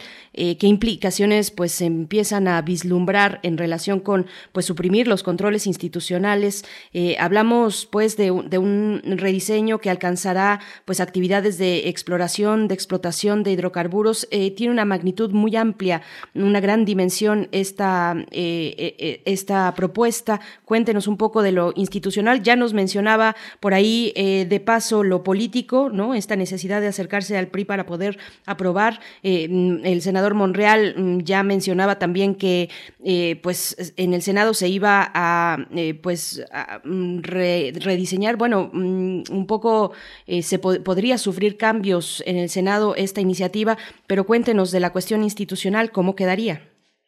Pues eso quién sabe, o sea, hay, hay que ver a qué tipo de negociación se llega, seguramente algún, si es que se va a aprobar, se va a cambiar varias cosas. Yo creo que algunas cosas se han puesto ahí casi casi como para eh, ficha de, de intercambio, ¿no? este, este eh, y luego va, habrá que ver toda la legislación secundaria, porque eh, aquí hay, en la Constitución no, no viene tantos detalles, vienen algunos principios, pero luego hay que hacer toda una serie de leyes secundarias que implementen, instrumenten todos estos cambios. Entonces, digo, es un poco ah, prematuro pensarlo. Lo que sí se ve es una visión totalmente centralizadora por parte del Estado, yo diría casi estilo Unión Soviética, o sea, como de que se pretende que el Estado no solo controle, que está muy bien, sino que produzca casi todo, o sea, en, esta visión, ¿no? Si fuera posible, pues eh, ellos regresarían a la, casi casi a la época de los años 60, 70 en México, ¿no? La situación es muy distinta ahora eh, y tenemos una, una serie de, tenemos una crisis energética, la estamos viendo ya en todo el mundo, tenemos una crisis ambiental, tenemos graves problemas sociales y yo no veo que esta reforma atienda eh, de manera moderna todo esto.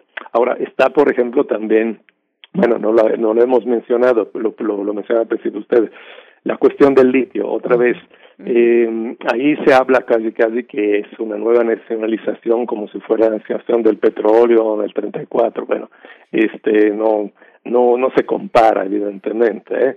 el, uh, el litio que se tiene en México es uh, mucho menos de lo que se tiene en otros países. México está el lugar número nueve o diez en cuanto a reserva de litio. Además son una es, es en roca arcillosa que necesitan eh, varios procesos altamente intensivos en energía y entonces que tiene costos mayores y no se ha demostrado que sea realmente uh, algo rentable. Solo hay una empresa en uh, Bacanora Lithium allá en Sonora que está empezando la explotación pero pues uh, yo creo que está exagerando un poco. Y otra vez yo creo que no, no creo que sea desconocimiento, porque bueno, el Servicio Geológico tiene toda la información, el Secretario de Economía la ha dicho, pero este énfasis en la nacionalización del litio como si fuera otra vez eh, esta retórica nacionalista como el presidente Lázaro Cárdenas, yo creo que es más una cuestión política, o sea, eh, de ahí no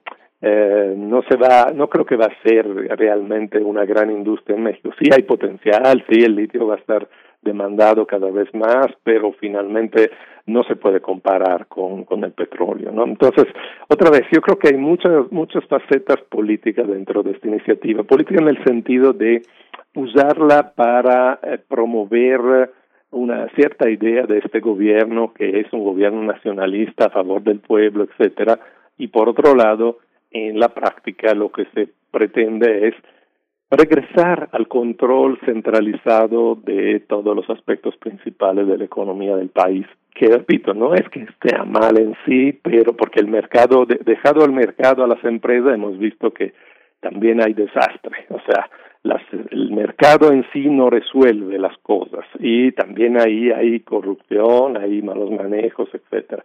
Pero esa idea de que todo esté en manos de unos cuantas personas en la Ciudad de México, en lugar de democratizar, en lugar de darle la decisión a comunidades, a cooperativas, a gobiernos municipales, a la gente, eh, eso es, creo que es el, el punto aquí. O sea, se ve una visión de muy centralista.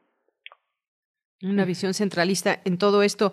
Y, yo también quisiera que abordara, doctor, esta parte eh, también donde se habla de estos eh, contratos de autoabastecimiento, esta reforma que contempla intervenirlos.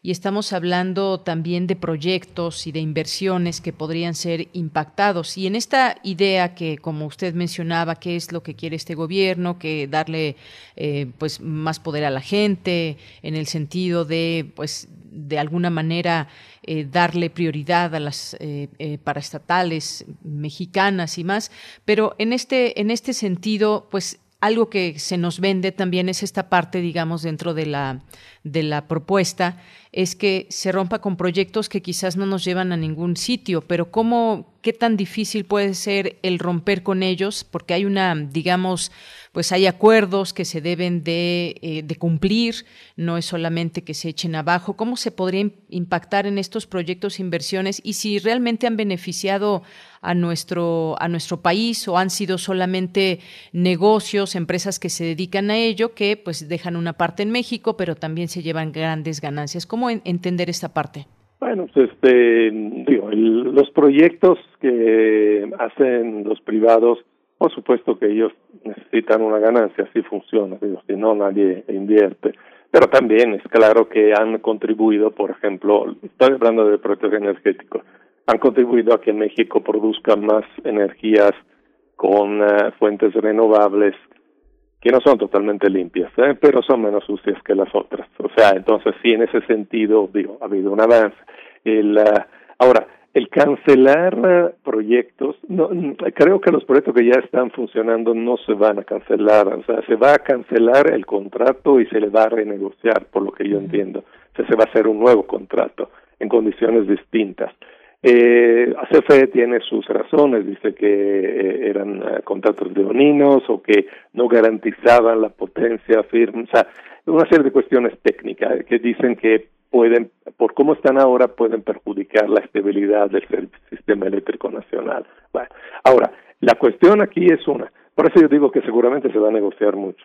Porque eh, si el gobierno realmente aprobara, si, digamos el gobierno, si se aprobara esta propuesta del gobierno y se, se implementara lo que dice, sería un costo muy alto, habría una lluvia de amparos, de demandas eh, y en, en muchos casos se tendrían que pagar indemnizaciones.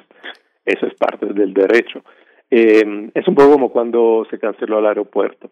O sea, sí, eh, podemos discutir la, si, si está bien o estaba mal, yo creo que era inútil el aeropuerto de Texcoco, este, pero el, el gobierno tuvo que pagar mucho dinero eh, porque hay contratos comerciales, este, entonces no, no, sí, uno tiene puede eh, cancelarlo, pero para pagar un, unas penales, ¿no? Un, dinero.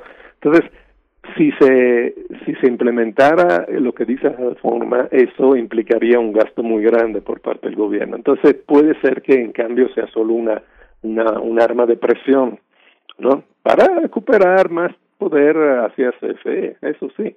Y entonces, bueno, en, en general yo repito, habría que ver, habrá que ver en los próximos meses cómo se desenvuelve esto eh, qué cambio va a haber, si va a haber negociación, qué tipo de negociación, no solo a nivel político, sino puede ser también con privado. Puede ser que si un privado ve que la situación va uh, en, una, en una dirección que le va a perjudicar mucho, pueda ir a negociar con el gobierno otro tipo de contratos donde, bueno, gane un poco más el gobierno y pierda un poco menos el, el privado en caso de que realmente pase la iniciativa. O sea, es, es todo un juego, yo creo, político, ¿eh? atrás de todo esto.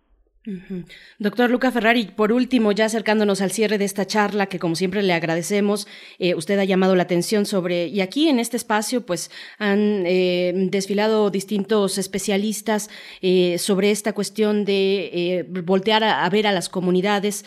usted ha llamado la atención sobre la participación de las comunidades, de los modelos, digamos, locales de autoabastecimiento. Se descarga, se, se descarta, perdón, por ahora esta cuestión, esta posibilidad de atender a esas otras maneras de abastecerse de los recursos eléctricos que, que, necesitan las comunidades y que se generan también desde ahí? Sí, no veo ninguna acción concreta en este sentido. O sea, ha habido declaraciones incluso de la Secretaría de Energía que, que van a promover la generación distribuida, pero hasta ahora yo no he visto absolutamente ningún tipo de acción en este sentido. La generación distribuida, sobre todo comunitaria, es decir, comunidades cooperativas, gente que se reúne para hacer producción eh, normalmente con renovable porque es más sencillo, nadie se va nadie va a hacer una cooperativa para hacer una central termoeléctrica evidentemente. Pero este la, la generación distribuida incluso la, el privado que pone sus paneles solares etcétera eh, es una forma que digo no nos va a solucionar el problema de abastecimiento pero va a contribuir de manera importante a una generación más limpia y también al, al, estar, digamos, produciendo más o menos donde se está consumiendo, eh, se minimiza el problema del transporte de la energía a través de la red de, de transmisión de alta tensión, por ejemplo, porque parque solar se hace muy lejos normalmente en una zona amplia donde hay sol, desierto, etcétera, luego se tienen que hacer líneas de conexión. Entonces, eh, pero sobre todo esta figura, por ejemplo, de los prosumidores que existe mucho en, en otros países, en Europa, incluso en América Latina, de cooperativa de productor y consumidor de, energía, es algo muy provechoso, muy positivo, que puede incluso contribuir a mejorar las condiciones en, en comunidades rurales, a combatir la pobreza energética y todo esto yo no lo veo. No lo veo también porque si bien dice XFE que, que hay la posibilidad, o sea, en, en, en sus programas dice eh, que hay una capacidad de subir al triple, al cuádruple la, la generación distribuida, pues que puede llegar al 12%, digamos. Actualmente creo que es el 3-4% pero, ok, existe la posibilidad, pero no hay ningún incentivo, no hay ninguna acción política, digamos, de otras, incluso de otras secretarías que se ocupan, por ejemplo, del bienestar, de, la situación rural, de cómo favorecer esto. Incluso hay una prohibición, o sea, prácticamente en la actualidad no se puede producir de manera privada eh, en pequeños, digamos, en, en comunidades o cooperativas, etcétera, no se puede producir más de eh, medio megawatt, o sea, 500 kilowatts, y es bastante poco. Entonces, una acción podría ser, como de hecho ya había una propuesta en el sexenio anterior, pero que no se aprobó, de subirla al menos al doble, ¿no? Esta, este máximo para poder generar sin hacer un contrato de los grandes con CFE. En fin, eh, yo creo que ahí va la cosa, o sea, se debería eh, tratar de meter más, muchas más eh, iniciativas para realmente atender la soberanía energética y el combate a la pobreza y la democratización de la energía. Todo esto falta en esta reforma. Bueno, pues cosas que se habrán de discutir en su momento y se harán cuestionamientos y se debatirá y se conocerán también las posturas de quienes están a favor, de quienes están en contra, pero importante siempre tener de primera mano estos eh, conocimientos de expertos como usted, doctor Luca Ferrari. Así que no nos resta más que agradecerle su presencia aquí en Primer Movimiento. Gracias, eh, doctor. Gracias a ustedes. Hasta luego. Hasta, luego, muy buenos días. El doctor Luca Ferrari es doctor en Ciencias de la Tierra, especializado en Geología Regional de México y la temática energética. Es investigador titular C del Centro de Geociencias de la UNAM, Campus Juriquilla, y es Premio Universidad Nacional 2015.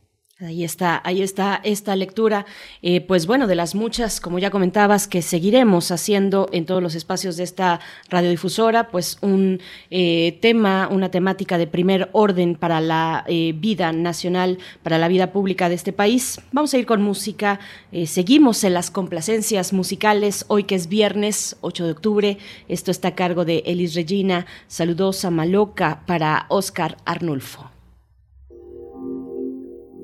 Se o senhor não tá lembrado, a licença de contar. Ali onde agora está esse edifício Arthur era uma casa velha um palacete assobradado. Foi ali, seu moço, que eu, Mato Grosso e o Joca construímos nossa maloca. Mais um dia nós nem pode se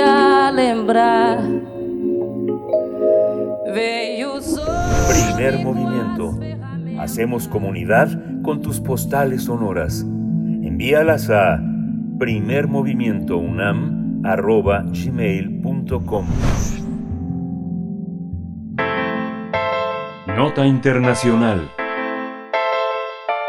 la Iglesia Católica Francesa está en medio de un gran escándalo. En los últimos 70 años, al menos 216 mil niños fueron abusados sexualmente por obispos y sacerdotes de ese país. Alrededor del 80% de las víctimas eran varones entre niños de 10 y 13 años. Sin embargo, la cifra se incrementa a 330.000 menores afectados si, se toman en cuenta los abusos cometidos por laicos como enseñantes, catequistas o responsables de movimientos juveniles. Así lo, lo, revela el informe final de la Comisión Independiente sobre Abusos en la Iglesia Católica. Esta comisión fue conformada por obispos católicos en Francia a finales de 2018, la cual trabajó de forma independiente a la Iglesia.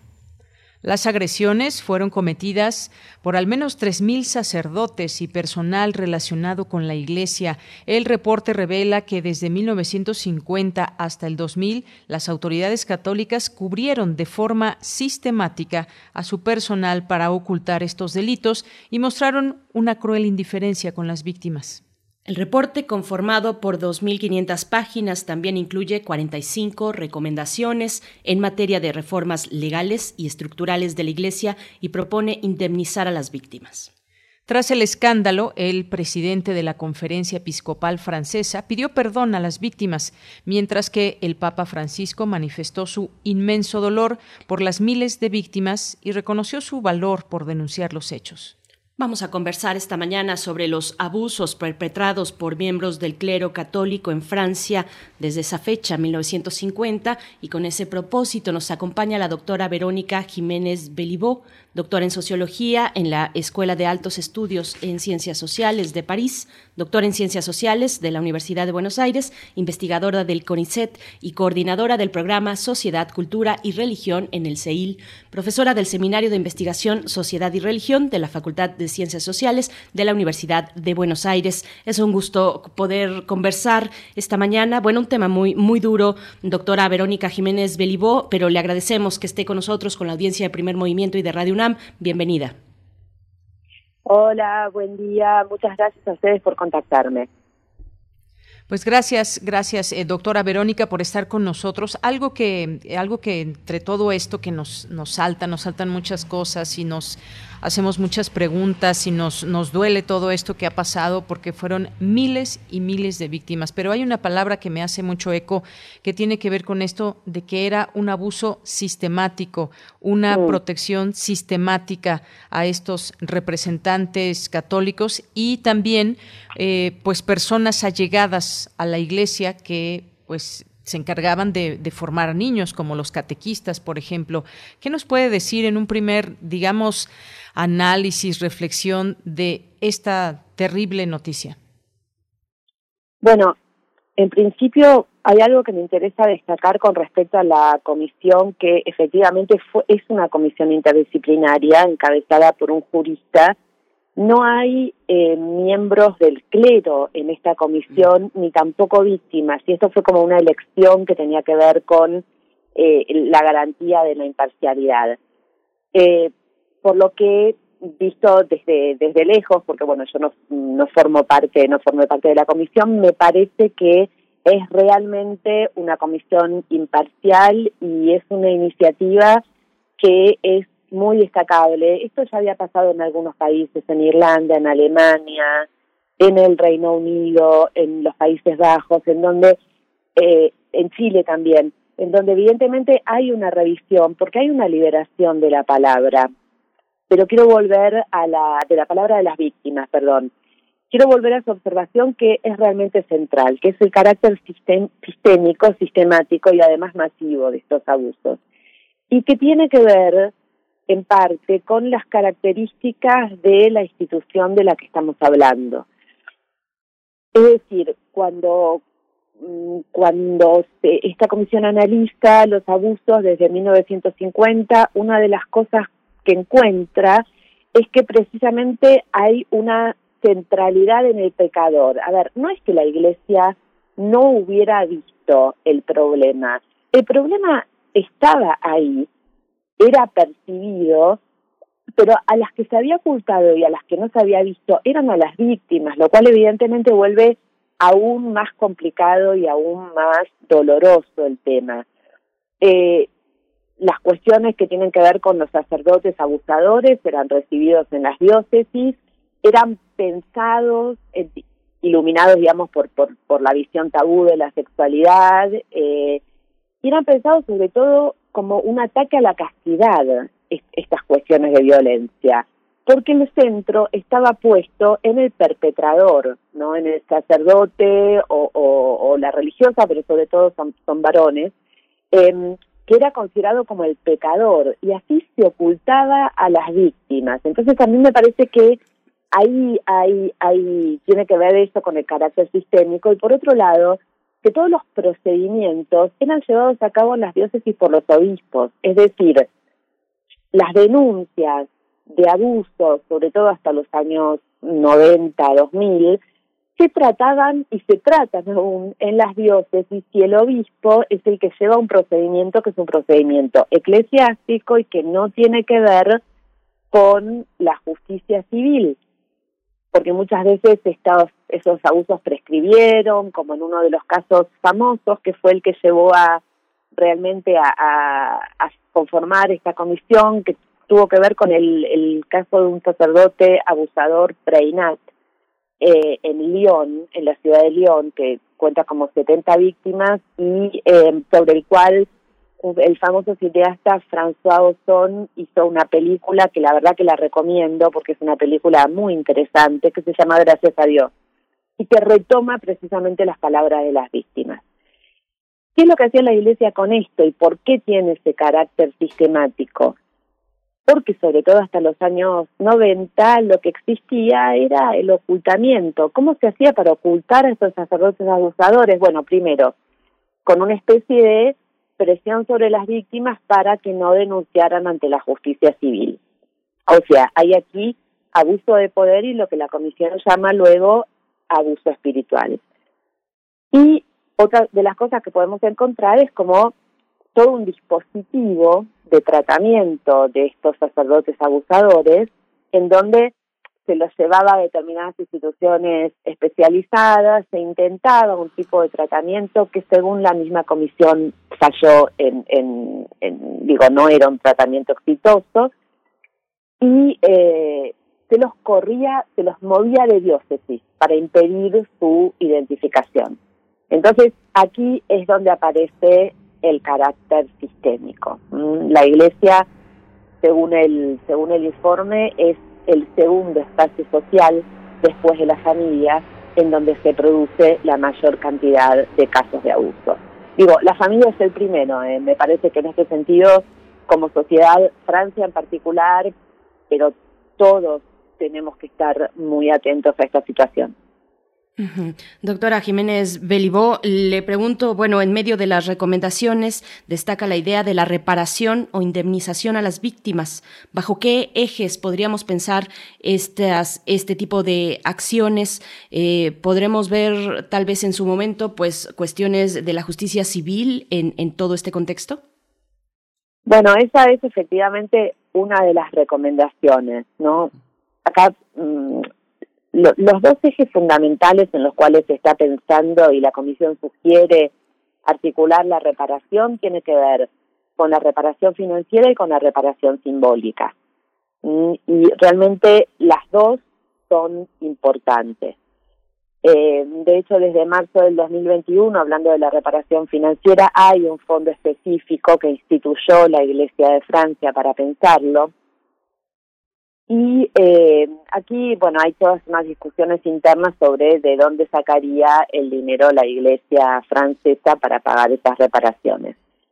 Y también el hecho de que esta reparación sea individual eh, y no y no digamos hacia los colectivos de víctimas. Esas son todas como discusiones y cuestiones que están en este momento siendo tratadas luego del del, del, del golpe eh, enorme que fue este reporte y la magnitud de la, digamos, es como si se hubiera destapado una olla gigantesca de la cual los mismos obispos no sospechaban, yo creo, la magnitud. Es decir, ellos veían como casos, casos por un lado y por el otro, pero el carácter sistémico y enorme que tiene, yo creo que los obispos habían, habían observado que realmente eh, los sorprendió. Y el otro tema tiene que ver con la reparación simbólica y ahí, por ejemplo, se está discutiendo algunas cosas. Eh, las asociaciones de víctimas bueno, vamos a eh, continuar, eh, buscar rápidamente recuperar la, la, comunicación. Estamos conversando con la doctora Verónica Jiménez Belibó, pues acerca de estos hallazgos, luego de eh, la investigación que dio a conocer en su informe final la Comisión Independiente sobre Abusos en la Iglesia Católica. Vamos a darle tiempo a la producción para que pueda realizar este enlace de Yanira, pero bueno, nos estaba comentando sobre los ejes de la reparación ya nos hablaba de la cuestión financiera y este fondo donde uno se pregunta, por supuesto, de dónde va a sacar eh, los recursos suficientes para poder indemnizar, pues eh, vaya, a mí me parece que excede, excede eh, cualquier, cualquier límite esta dimensión de pensar que fueron entre 216 mil y 330 mil niños afectados por estos abusos sexuales. Creo que, creo que ya, ya está con nosotros de vuelta, doctora Jiménez Belibó. Se cortó la comunicación, pero estamos eh, a la escucha. Sí, ¿qué tal? Eh, aquí volví. Sí. Eh, efectivamente, entonces estaba hablando de la temática de la reparación simbólica. en donde las asociaciones de víctimas están reclaman no solamente una reparación financiera, sino un reconocimiento explícito de la Iglesia y no solamente de un obispo, ¿no? Lo que las asociaciones de víctimas quieren es realmente algo que les permita reparar y restaurar. Eh, esta reparación simbólica se está pensando, por ejemplo, hay una sugerencia de hacer un memorial de las víctimas. Eh, el, el, presidente de la conferencia episcopal francesa ya pidió perdón, pero bueno, se está exigiendo que vaya un poco más allá. La presidenta de la Asociación de Religiosas habló de vergüenza, eh, de, de, de, realmente un, un, un horror y una vergüenza frente a este informe. Y bueno, y el Papa Francisco también habló de vergüenza, habló de la necesidad de reflexionar en silencio y sobre todo expresó eh, el gran dolor y el acompañamiento a las víctimas. Yo creo de todas maneras que una de las cosas que la Comisión dice, que me parece central, es un llamado a asumir responsabilidades por parte de las instituciones. Eh, el, los casos de pedofilia, la, la, la enorme cantidad de casos, evidentemente, está hablando de una sistematicidad que debe ser atendida. Aquí hubo ocultamiento institucional, eh, hubo ceguera y hubo una manera de tratar toda esta problemática que precisamente ponía al perpetrador en el centro y no a la víctima. Que esto es lo interesante que intentó hacer la comisión. Es decir, lo que hace la comisión es poner en el centro a la víctima y si ustedes leen el reporte que está disponible en la web, está en eh, lo que se va a encontrar es una enorme cantidad de testimonios. Es decir, cómo eh, todo este informe se construyó a partir de poner las cosas sobre sus pies, es decir, poner a la víctima en el centro y que la víctima pueda primero expresarse, pero luego además dar detalles, informar a las autoridades y a la justicia de, de cómo se desarrollaron esta, esta cantidad enorme de delitos cometidos contra ellos. Bien, pues muchas gracias, doctora. Eh, la verdad que son puntos muy, muy delicados porque, pues, no solamente es un perdón y no solamente es dinero. Muchas de estas víctimas bueno, pues a, todas las víctimas que les cambia la vida luego de un abuso sexual y, abuso por parte de una persona en la que no solamente ellas y ellos confiaban, sino las familias. Y esto pues nos hace reflexionar en qué pasará de aquí en adelante, si podrá hacerse alguna especie de replanteamiento de aquí en adelante, algún cambio en estas formas de ver estas situaciones, porque no dudo que en esta en estos, en estos tiempos se sigan suscitando casos de abuso y cómo serán tratados de aquí en adelante, porque esto del ocultamiento ya vimos que pues no, no, no es, no es la manera y qué es lo que va a pasar. Se nos ha acabado el tiempo, doctora. Eh, quizás si en un minuto nos puede dar un comentario de esta parte, no solamente es dinero y si algo podría cambiar en la iglesia. No, eso por supuesto. A ver, no, no solamente es dinero, sino que eh, el dinero para las asociaciones de víctimas casi diría que pasa en segundo plano. La, lo importante es la reparación, el replanteo y la prevención hacia el futuro. Y otra cosa importante también es que así como hoy estamos hablando de este reporte en Francia, en los distintos países en donde en donde este fenómeno se, se mostró también existe existe en México existe en Argentina donde yo estoy ahora existe en Brasil. Entonces es importante realmente una revisión sistemática, una escucha sistemática de las víctimas y el poner en el centro el dolor que se causó y la reparación y la prevención para que esto no vuelva a suceder hacia el futuro. Por supuesto. Pues, doctora Verónica Jiménez Belibó, agradecemos esta participación allá desde Argentina. Un abrazo, un abrazo completo para usted. Y bueno, estaremos también atentos, atentas a estas reparaciones, igualmente a las reformas legales y estructurales que también se recomiendan para este caso, que tiene dimensiones pues inconmensurables eh, por la magnitud de y, los las personas, el número de personas, la consecución y sistematicidad durante tantas décadas. Gracias, doctora doctora Verónica, por esta participación. Muchas gracias a ustedes por el contacto. Hasta pronto. Bien, pues estamos ya en el filo de la hora, nueve con un minuto. Vamos al corte y volvemos con poesía necesaria, con la mesa del día, la bruja de Texcoco, música, aquí en primer movimiento. Síguenos en redes sociales. Encuéntranos en Facebook como Primer Movimiento y en Twitter como arroba PMovimiento. Hagamos comunidad.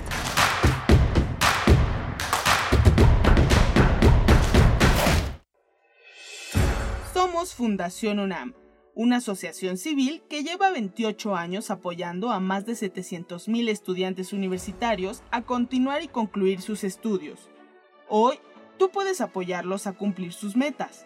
Entra en www.fundacionunam.org.mx diagonal asociate y cambia su futuro.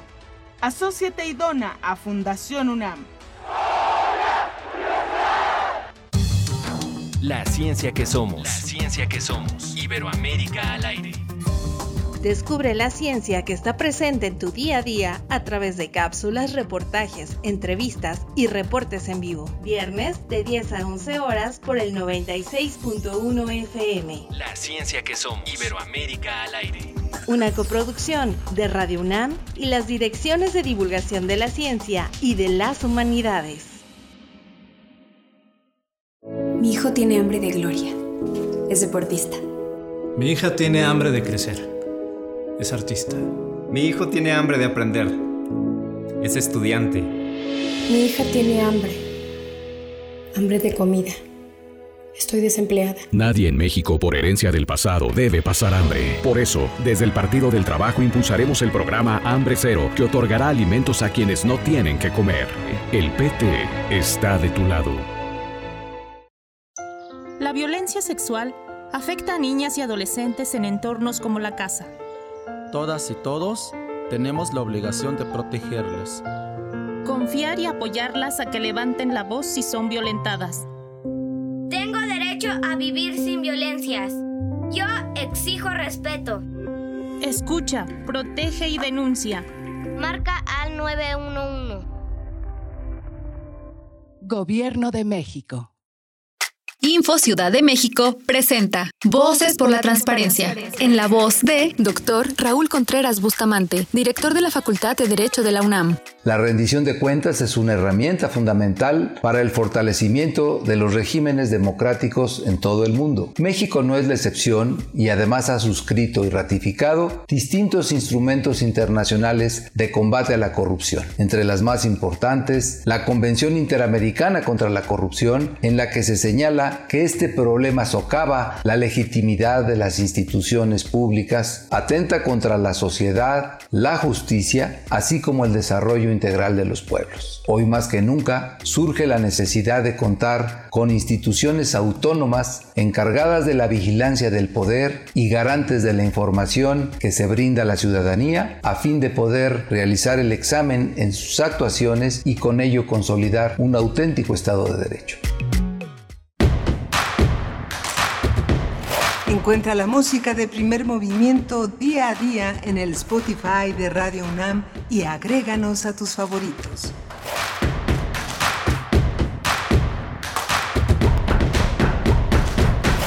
Llegamos ya a nuestra tercera hora de transmisión en este viernes. Hoy es 8 de octubre de 2021 y ya son las 9 con 5 minutos de la mañana. Yo creo que ya despertamos todos, todas en este momento. Y, y, bueno, allá quienes sí están muy, muy atentos, atentas, está Violeta Berber en la asistencia de producción, Arturo González en la producción ejecutiva. Y bueno, eh, ya de nuevo, eh, sí, ya con los ojos bien abiertos, querida Deyanira Morán, que te hemos robado un poquito de tu tiempo para compartir con la audiencia de primer movimiento, ahora que estás el día de hoy acompañándonos en la conducción. ¿Cómo estás?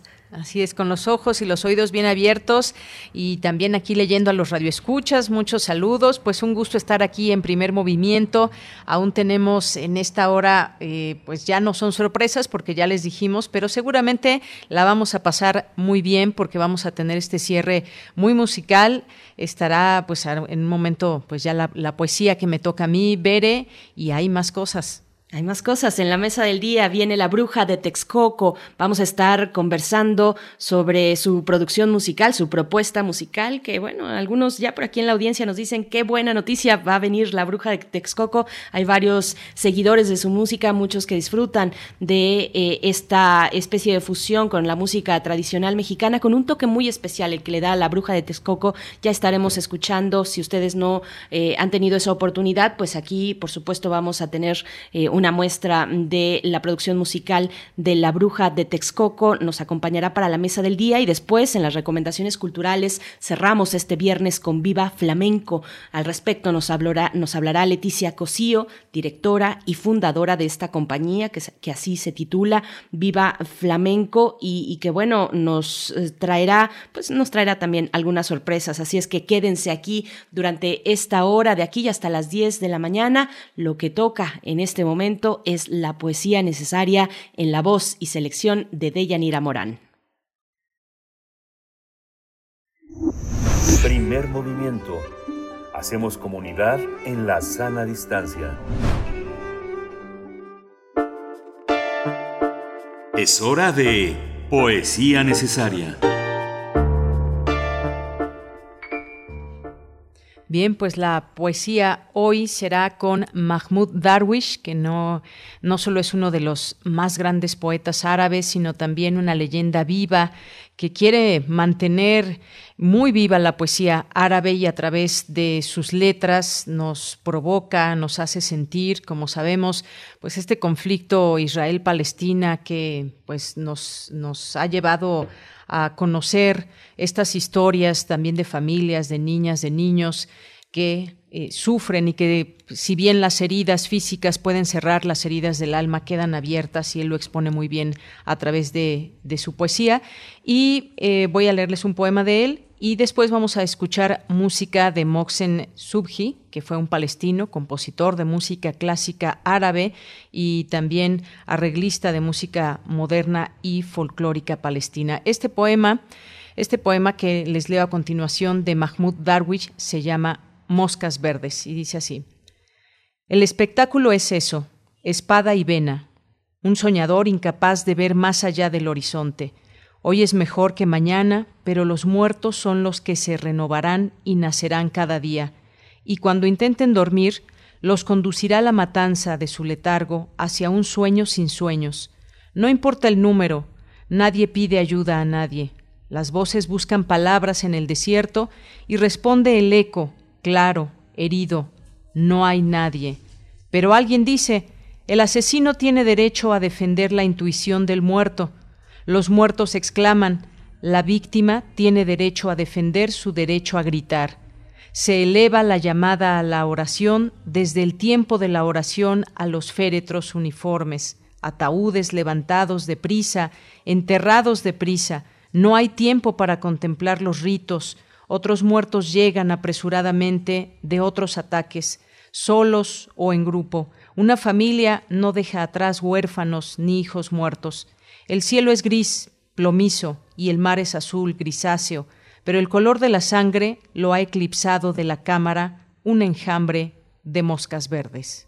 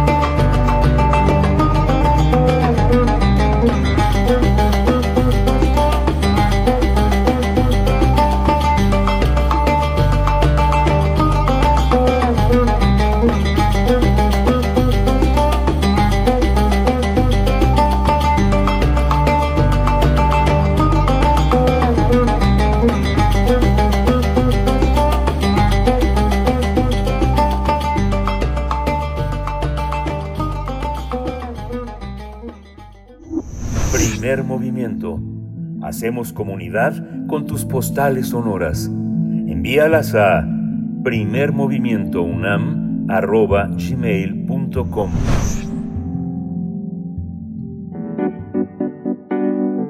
La mesa del día.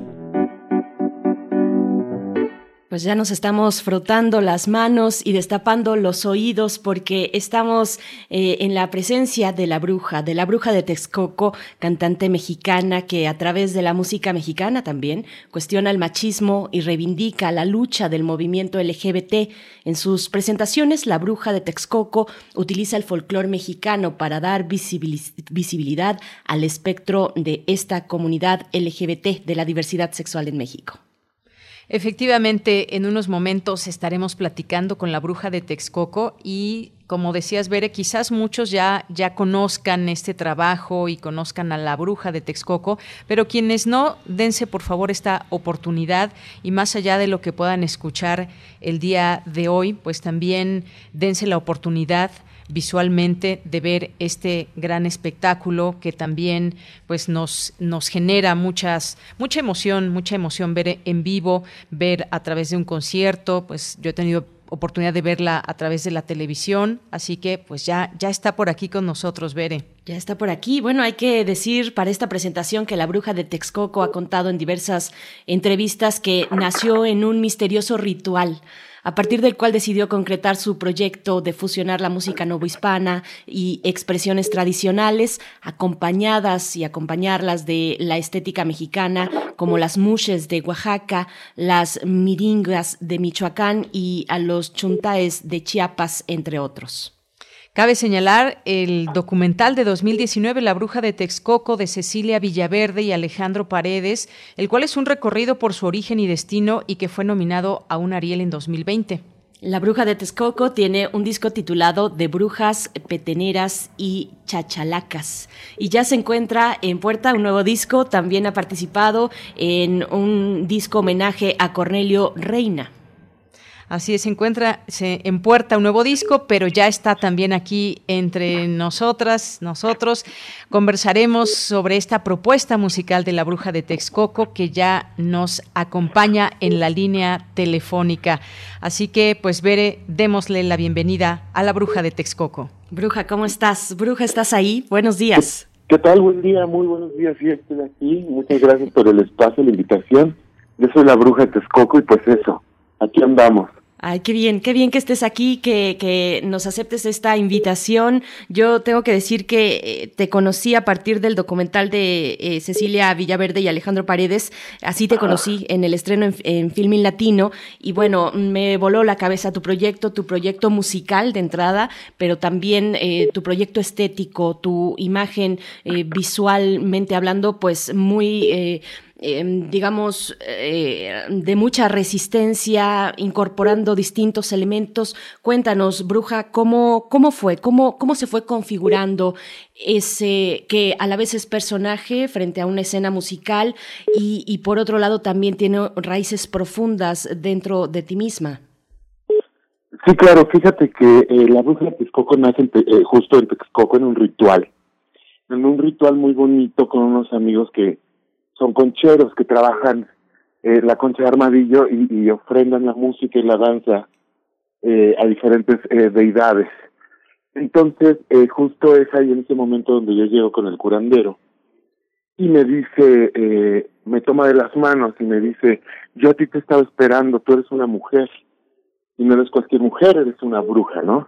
Y a partir de ese momento empecé a, tener como una visión distinta sobre todo porque aquí en México una puede eh, cruzar una hay una línea muy delgada entre lo real y la magia que existe en diferentes lugares de México. Y tú puedes cruzar esa línea y tú puedes ser lo que quieras ser. Y yo dije claro yo yo soy una mujer y no cualquier mujer soy una bruja. Entonces eso me dio como una libertad muy linda que antes yo no tenía.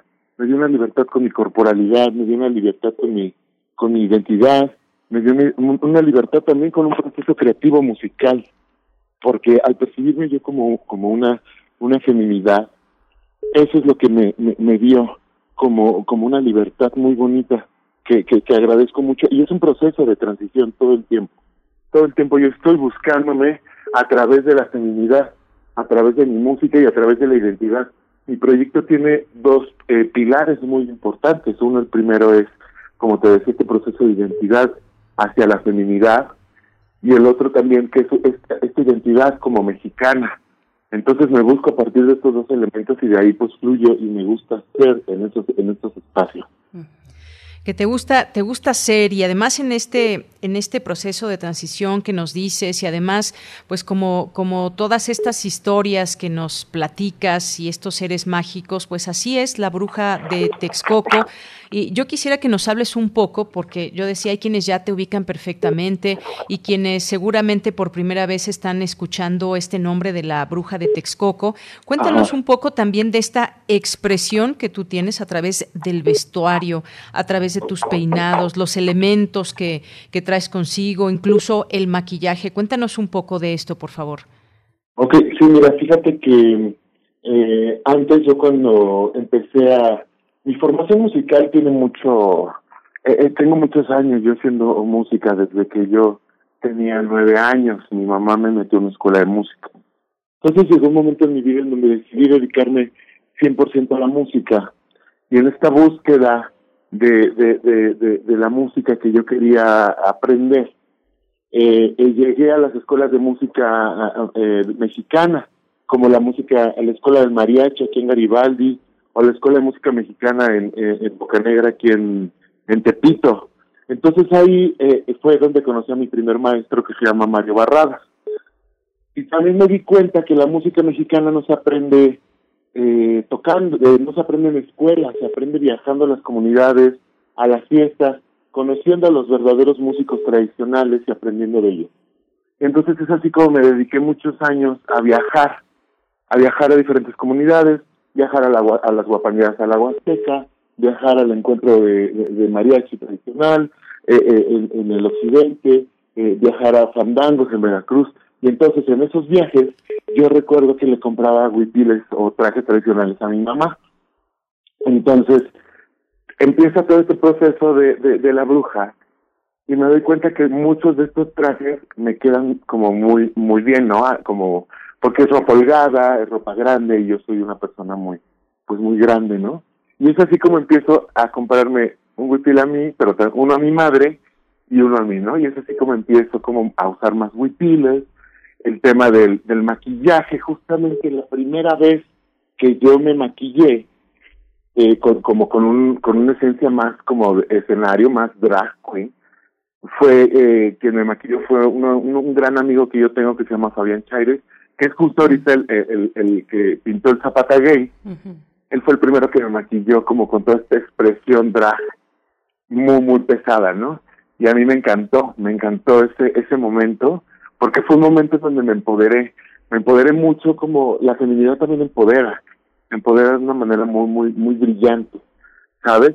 Y ahorita ya como con todo este proceso, eh, mi, mi, mis vestuarios, lo que me gusta usar en el escenario, la mayoría son eh, eh, vestidos que me confecciona mi madre, porque mi mamá como hubo una reconciliación también ahí con, con este proceso de, de, de, de aceptación, porque sí es un proceso difícil, o sea, la transición, una no transita sola, transita con la familia, con los amigos. Entonces, al principio sí era como un tema un poco, no delicado, pero sí se fue hablando poco a poco con mi madre y al final, bueno, ya mi mamá le gusta mucho, eh, por ejemplo, va a la tienda de tela, me dice, te compré una tela hermosa y te quiero hacer este diseño de vestido y ya tengo como todo esto y sabes, como que a ella le gusta mucho crear diseños a partir de, de mi imagen de la bruja y hay como ahí como una reconciliación muy bonita. Y entonces esto va cada como que cada cada elemento que utilizo tiene una historia Bruja, tu mamá te hace tus vestidos. Bueno, eso por un lado y otro, qué, qué honor esa sesión de maquillaje con Fabián Chaires, que, qué increíble de verdad y, y, qué memoria nos compartes aquí. Eh, te pregunto, bueno, por supuesto, si tu mamá te hace también tus vestidos, ya nos comentas un poco que sí. Y hay otra figura en tu familia que, que es muy importante, un tío tuyo que practicaba el travestismo y que de ahí también a ti te alucinó y, y fuiste incursionando por ese, ese sentido en tu vida el travestismo, el travestismo. Cuéntanos un poco de, de, esa manera de cubrirse el cuerpo de maneras tan distintas. Ahora en este documental de Cecilia Villaverde y Alejandro Paredes te vemos con una cola de sirena, que era una de tus ilusiones cuando eras niña. Cuéntanos, por favor. Sí, claro, fíjate que yo cuando, cuando estaba pequeña, eh, yo recuerdo mucho comentarios, incluso a partir de mi mamá, de algunos vecinos, que era, era, era como una, una leyenda, como que todo el mundo decía que veían a uno de mis tíos en las noches salir vestido de mujer. Y eso se me quedó muy grabado porque la gente lo contaba como de una manera como un poco despectiva, pero era un poco como era un poco turbia, pero a la vez como que tenía cierto toque de de, de como de de magia, no sé, como que ay, lo vieron por ahí, ¿sabes? Y me recuerda mucho también como estas historias de las brujas que no existen. Eh, eh, o sea, no han visto una, pero todo el mundo habla de ella, ¿sabes? Lo mismo pasaba con mi tío. Entonces, como que se me quedó muy grabado ese, ese, esa escena, como de ver a mi tío salir. Yo jamás lo vi, eh, porque pues bueno, yo estaba muy chico, pero eso se, se, quedó. Y como a partir de, de, ese momento, yo sí, obviamente, de cuando yo era niño, yo tenía esa, esa, e, esas ganas de jugar, eh, me ponía la ropa de mi mamá, jugaba con muñeca, ¿sabes? O sea, como todo esto eh, eh, iba de, va de la mano con, con, unas, con mis vivencias de, de, la infancia. Y hasta este momento que, que decido ser la bruja, tengo como esa reconciliación también como con esa infancia, como que tuve un, un acercamiento a esas vivencias, pero más real y es algo que me empodera y me, me, siento muy, muy cómoda vistiendo ropa de mujer. Y, y para mí eso pues es, es, mágico, se me hace muy, muy mágico. Yo recuerdo mucho que de niño yo sabía que esto estaba mal, pero no sabía por qué. Yo solo sabía que era algo malo el usar ropa de mujer, el jugar con muñecas, incluso las escondidas. Sabía que era malo, pero no sabía el por qué. Y eso es, eso es muy lamentable, incluso ahorita los niños deberían de tener como toda esta libertad de poder ser y escoger y hacer lo que ellos quieren con con, su con su con su cuerpo y con su identidad como como un juego totalmente. Entonces hay como varios elementos que me han han llevado no a a poderme expresar de la manera que, que me gusta. Y todo lo junto tanto mi mi, mi, mi visión musical mi proceso de identidad eh, mi proceso como eh, eh, de, de, poderme mostrar a la gente como me gusta ser este eh, eh, nombrada. Y eso para mí pues es algo es algo muy lindo y es muy cómodo muy cómodo. Y Bruja, pues eh, hablabas de esta, de esta parte también, de que pues, te tenías que esconder, pensabas que era algo malo por todas estas convenciones que pesan sobre eh, la figura de un hombre, la figura de una mujer. Y, pero sin embargo, ahora, ahora en este proceso al que has llegado, pues ahora te luces, ahora eh, pues exhibes todos estos vestuarios, tienes una cuenta de Instagram que está multicolor, la bruja de Texcoco por si alguien la quiere buscar y también echar una mirada a todo esto que nos ha descrito ya la bruja, pues platícame también, porque dentro de estas fotografías y dentro de tu música y, estas eh, pues oportunidades que nos hemos dado de poder verte eh, en vivo, por la televisión, en algún concierto, eh, eh, también están presentes eh, mucha cultura mexicana y también los instrumentos que se usan para tu música. Me parece importante que los, los puedas mencionar y que nos hables de, de toda esta multiculturalidad. Sí, claro, fíjate que ahorita estoy, mi primer disco que se llama De Brujas Peteneras y Chatalacas, lo, lo hice con un productor increíble, que es un gran maestro para mí, que se llama Luis Pérez Justo retomamos todos estos elementos de la música precolombina, los aerófonos, membranófonos, este, muchos elementos, no solamente mexicanos, sino latinoamericanos, y los fusionamos con, la música que, eh, eh, pues, Hispana eh, tocó eh, en este mm, disco, todos los, los arreglos, toda la música es mía. Toco el, el arpa jarocha, le meto eh, también el, el violín, eh, pero utilizo también géneros distintos de diferentes lugares de México. Hay un hay un son que es, en realidad es un guapango eh, inspirado en las músicas tradicionales de allá de la Huasteca, que se llama Te Malbón, que es un guapango con violín, pero me gusta mucho como meterle más elementos. Eh, tiene un poema de, de, de, un gran amigo, Mardonio Carballo, eh, tiene también una salida con bandas de aliento, de, igual tradicionales de la Huasteca. Eh, también tengo un son jarocho que toco con el arpa y justo canto como estas vivencias de, de, de mar, de estos viajes. Eh, este es el son del balajú. El balajú pues era un guerrero que sabes que era que conquistaba los grandes mares y siempre como que esta masculinidad eh, eh, eh, conquistadora, ¿sabes? Y yo le quiero dar un giro diciendo pues que yo soy el balajú en realidad es una una sirena que soy yo y que pues la conquista es mi propio mar, es mi propio mar de, de decisiones y de intensidades y de y de las formas en las que vivo, en las que me enamoro, en las que me expreso, ¿sabes? Entonces todos estos elementos de la música eh, eh, mexicana los trato de fusionar con, con, con mi identidad y con mi idea.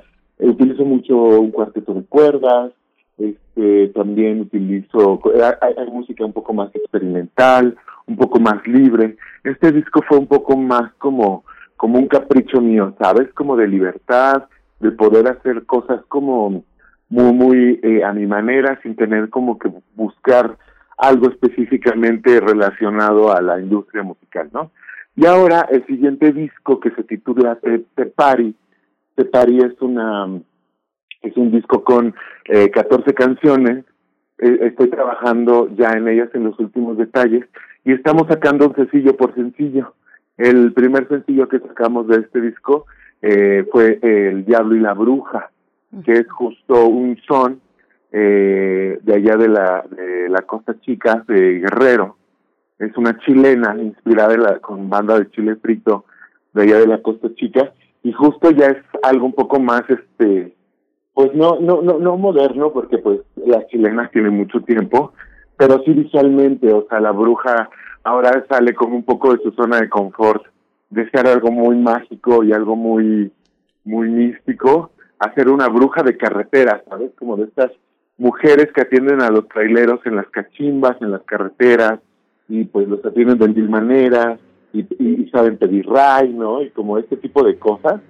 De eso va este, la historia del diablo y la bruja. Ya lo pueden ver en, todas las plataformas este, digitales, en YouTube, la pueden escuchar en Spotify. Y pues este disco va, a estar saliendo eh, poco a poco.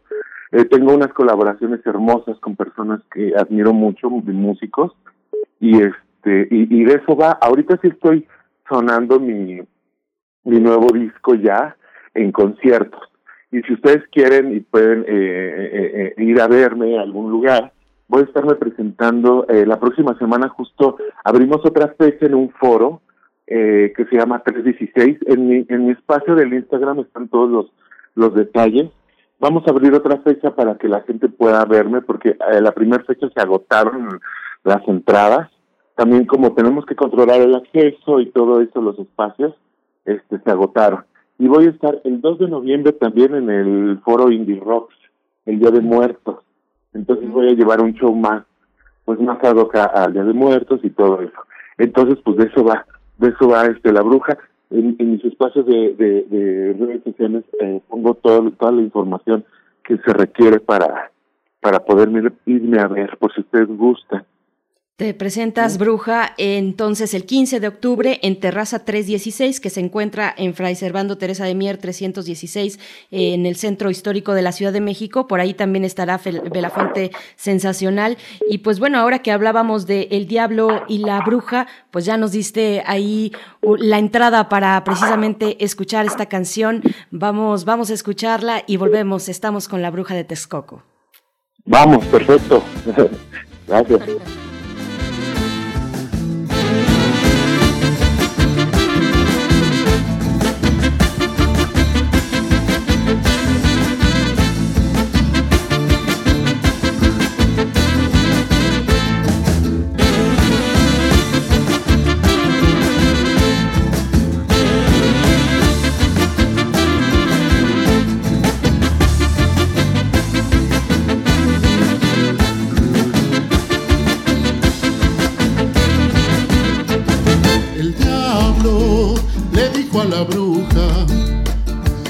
No es verdadero,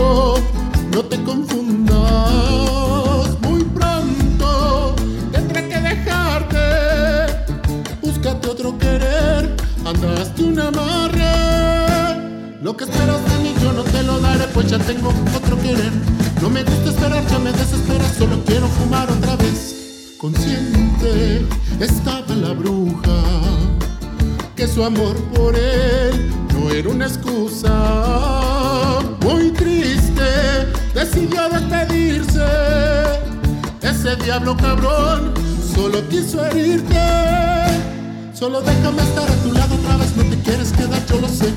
Solo quiero volver a besarte otra vez, pero ya nada que puedo hacer.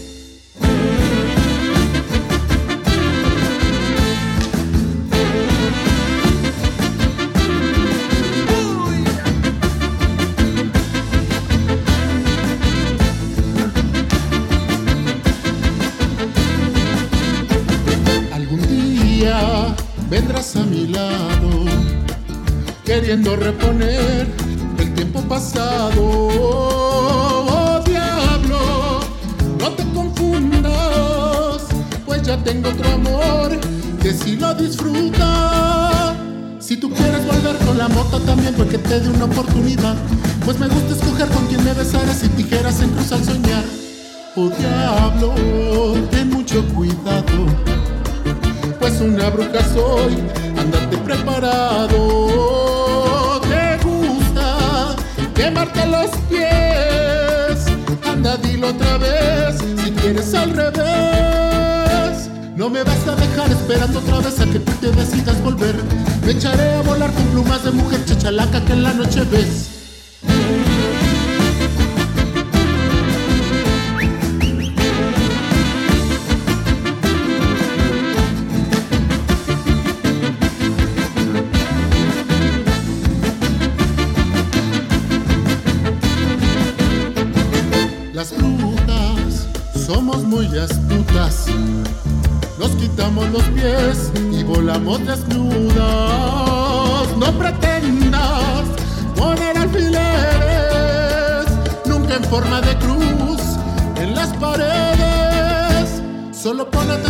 Yo salto al fogón y me gusta volar al revés. En el cielo verás una bola incendiada por hecho que una huila es.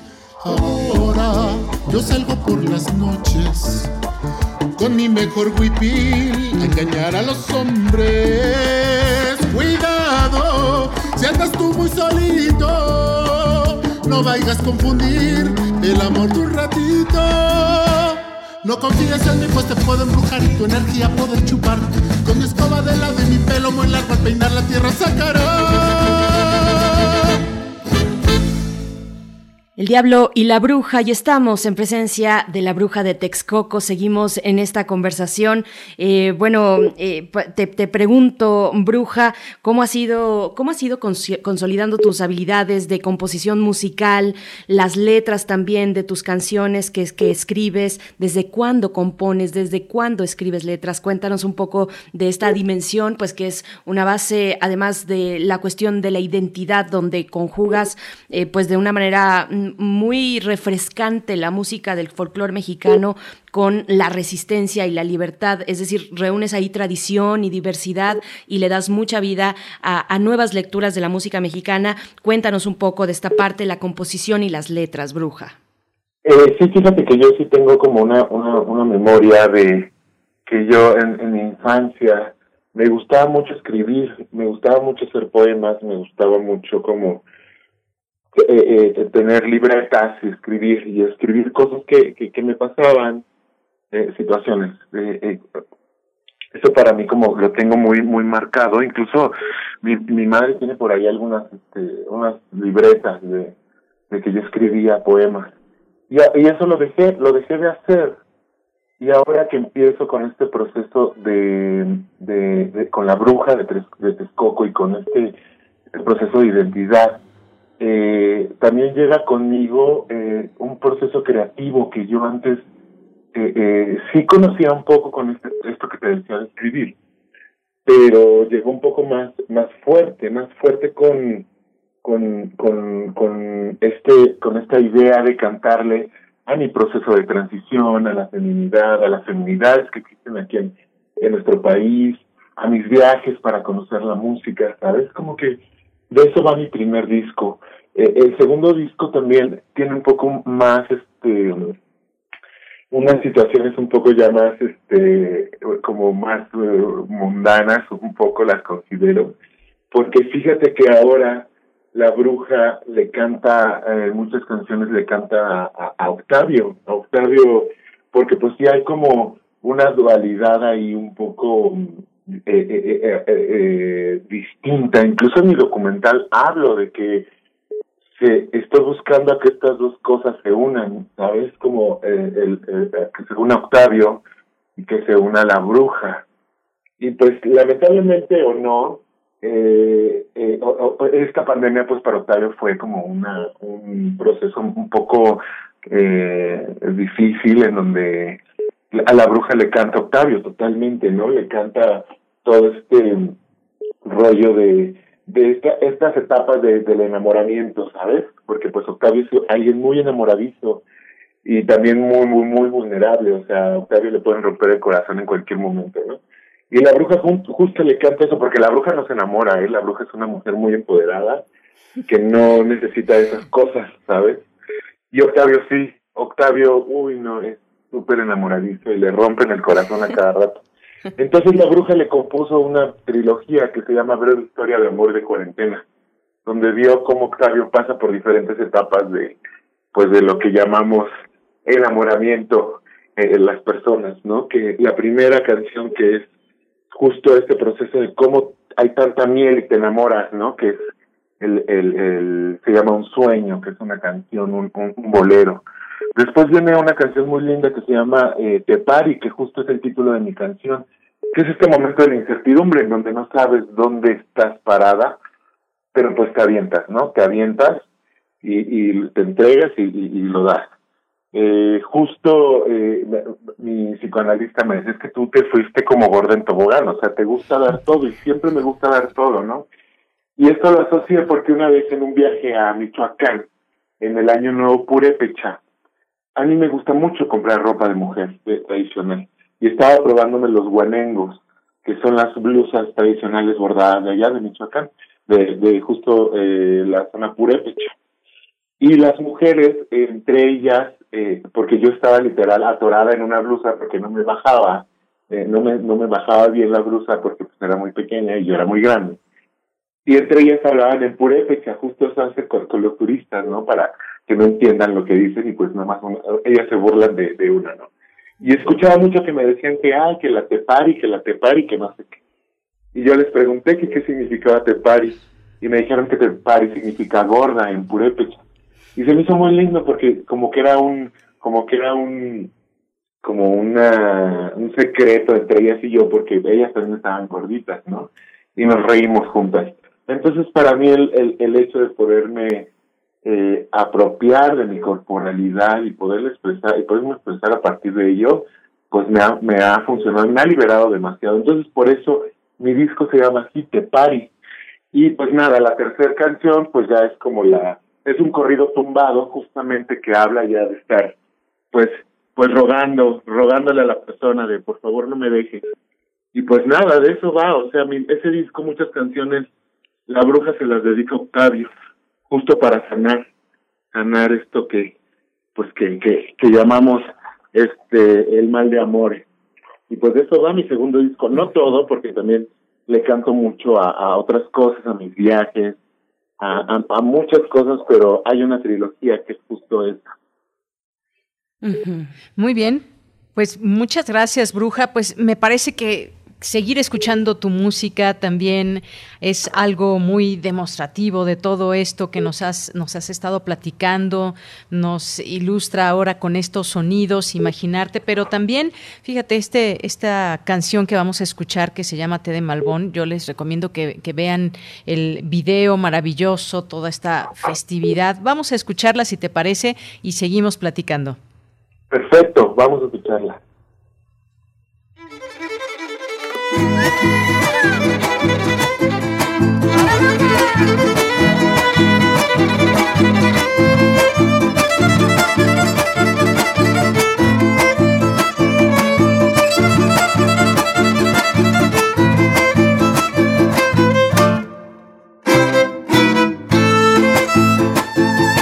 Busco ser parte siempre de la mañana. Lleva tus recuerdos princesa, ¿sabes qué? Y el recuerdo era parte importante de emprender este vuelo prometido de querer. Busco una solución a mi pasado, del cual no resulte fácil desprender.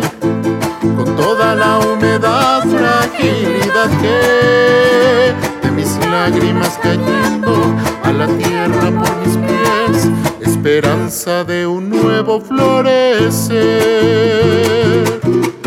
Ay, vida mía, dime qué es lo que pasó. Le pido al cielo que decida el perdón. Si acaso escuchas que el viento trae mi voz, pa' la garganta tómate un té de malbón. Mía, esto no va a parar. Le pido al cielo que tú puedas continuar. Y si algún día la tristeza te ha de dar, piensa en las flores que sembramos al amar.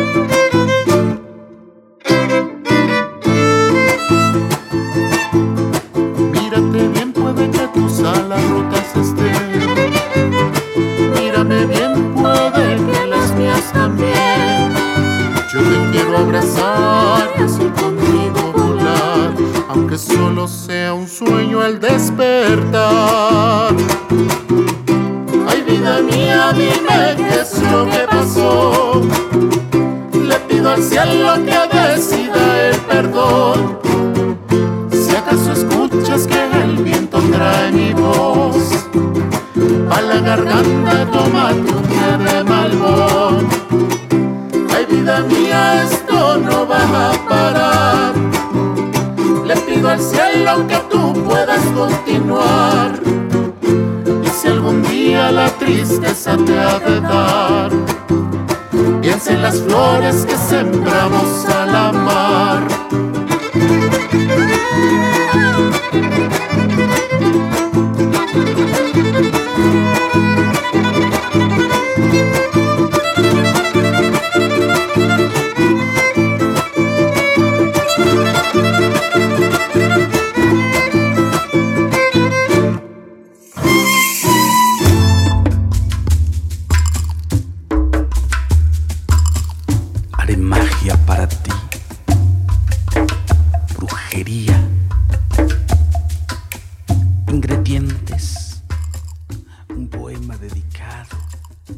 De Malbón y ahí estamos escuchando la voz de Mardonio Carballo, eh, también amigo, amigo de Radio UNAM, eh, que tiene aquí su espacio, su programa y bueno, que ha hecho y realizado tanto trabajo en las eh, letras diversas de las culturas en México. Y seguimos con la bruja de Texcoco. Yo debo, debo decir, bruja, que Té de Malbón y Suita Aquelarre son mis dos canciones favoritas. Las disfruto mucho, las escucho mucho y te agradecemos que, estés aquí compartiendo con la audiencia de Primer Movimiento.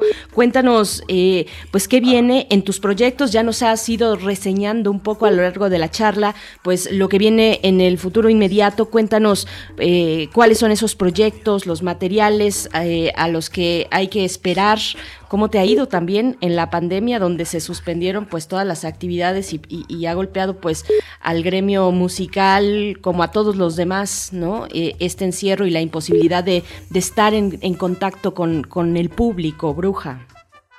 Sí, fíjate que sí ha sido algo eh, difícil porque eh, eh, este, este, en la pandemia, perdón, en la pandemia sí tuve eh, tuve mucho trabajo gracias a Dios por, porque ya lo teníamos como eh, eh, ya agendado pero lo tuvimos que hacer vía streaming la mayoría. Entonces fue un reto porque trabajar de, de, de esta manera apoyándonos todos en el internet fue un verdadero reto que se pudo solucionar pero como de, de distintas maneras como más eh, más mm, eh, eh, pues elaboradas, o sea, era algo nuevo para todos. Y eh, al final, fíjate que sí estuvo, sí estuvo eh, eh, bien, o sea, estuvo, tu- tuvimos ahí como algunos contratiempos, pero estuvo muy bien. Estuve en un festival eh, en Colombia, de streaming, estuve también en el Cervantino, que se hizo también de streaming. Estuve en varias presentaciones y, y festivales este, importantes. Eh, y, estuvo bien, o sea, creo que, que fue algo como algo nuevo. Y pues ahorita lo que viene para la bruja es, este, pues vienen muchas cosas, la bruja no para, toda esta pandemia no paró, me puse a escribir canciones, me puse a componer, me puse a trabajar, estamos haciendo videos, acabamos de lanzar El Diablo y la Bruja, esta chilena que les digo, la próxima semana tengo, acabamos de abrir una nueva fecha, les decía, el 14 de octubre. Vamos a estar en, en, en 316, 14 y 15, vamos a estar en el Indie Rocks.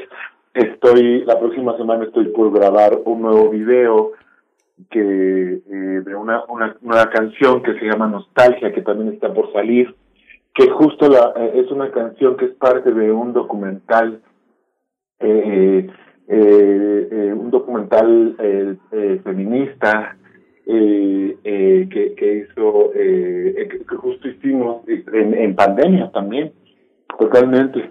Entonces, eh, hemos estado trabajando como en muchas cosas enfocadas, sobre todo como pues a lo que soy, a lo que me gusta hacer y a lo que todo lo que me identifica, ¿no?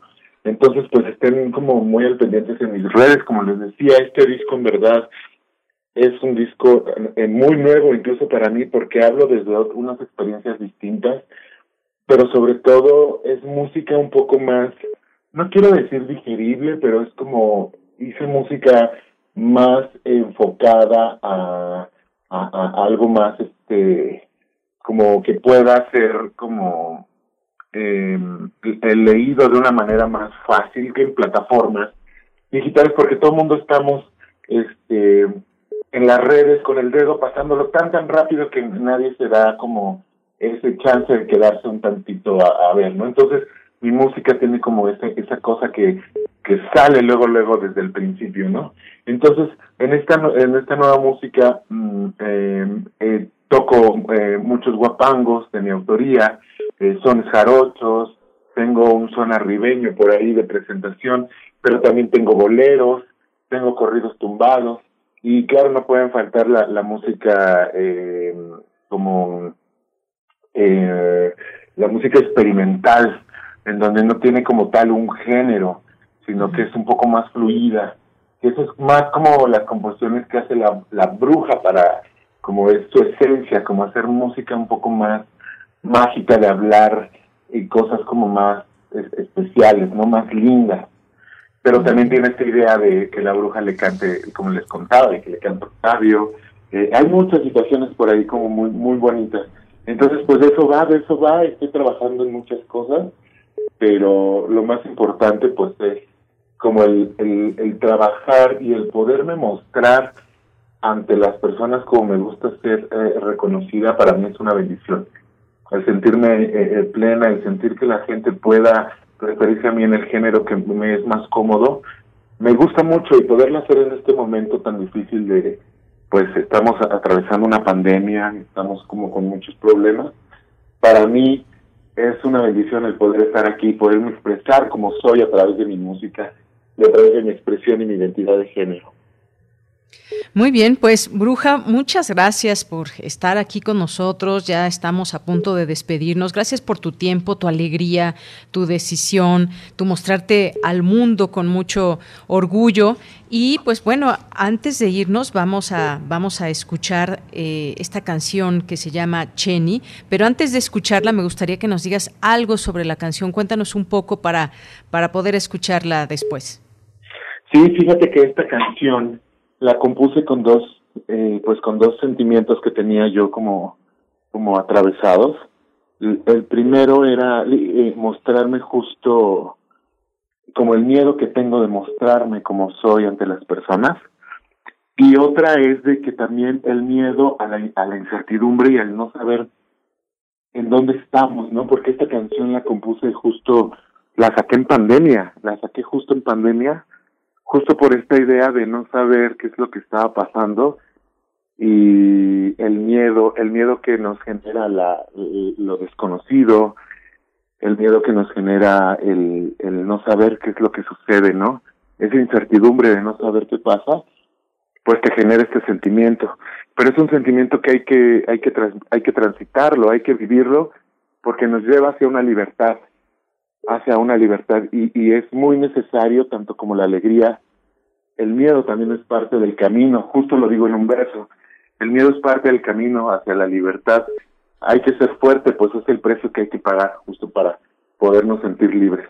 Entonces, pues de eso va, de eso va mi canción, que es como de las canciones que le gusta mucho componer a la bruja. Me gusta mucho hacer este tipo de música como para la gente que, que se sienta triste. Esa es la magia, esa es la magia de la bruja. Entonces, pues esto es Jenny para que lo escuchemos juntas y disfrutemos de la pues de, de, todo esto que nos da la vida, todos estos sentires que hay que transitarlos, que hay que vivirlos para poder crecer como personas. Pues bruja, que nos siga acompañando tu magia por mucho tiempo. Aquí en el equipo, eh, pues nos declaramos admiradoras eh, tuyas, admiradores también. Eh, muchas, gracias. gracias. a ti, bruja de Texcoco, por esta charla. te deseamos lo mejor. Vamos con Cheney y bueno, hasta la próxima. Te vemos en Indie Rocks, en el foro Indie Rocks y también en el 316 a mediados de octubre. Hasta pronto, bruja. Perfecto, aquí estoy para ustedes. Ya acabamos de abrir hoy una nueva fecha y por favor pues estén al pendiente. Muchas gracias por el espacio, les mando un fuerte abrazo y nos vemos en 316 en Indie Rock en todos lados, en plataformas digitales, en todos lados me pueden encontrar como la Bruja de Texcoco y pues aquí estoy para ustedes. Gracias, Bruja. Besos. Hasta pronto. Hasta pronto. Vamos con música.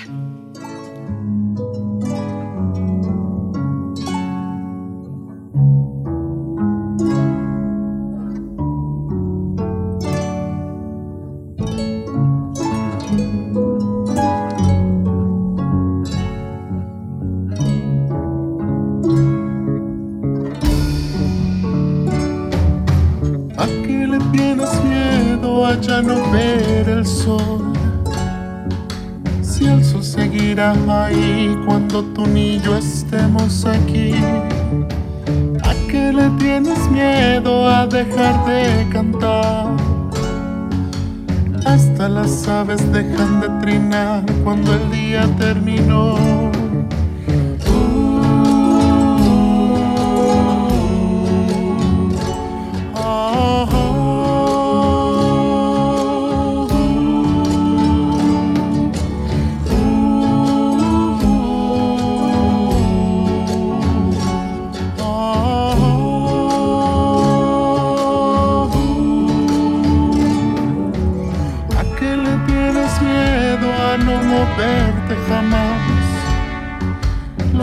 Árboles viejos no se mueven solo con el viento al soplar. ¿A qué le tienes miedo a dejar de sentir?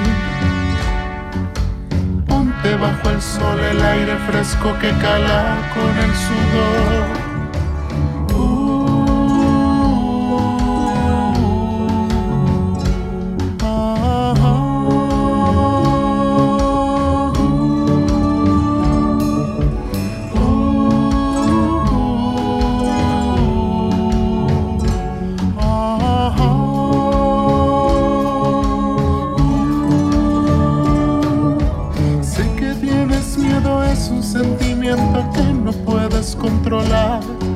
Solo recuerda que hay que ser sinceras al andar. Sé que el miedo es parte del camino hacia la libertad. Tienes que ser fuerte, pues es el precio que se tiene que pagar.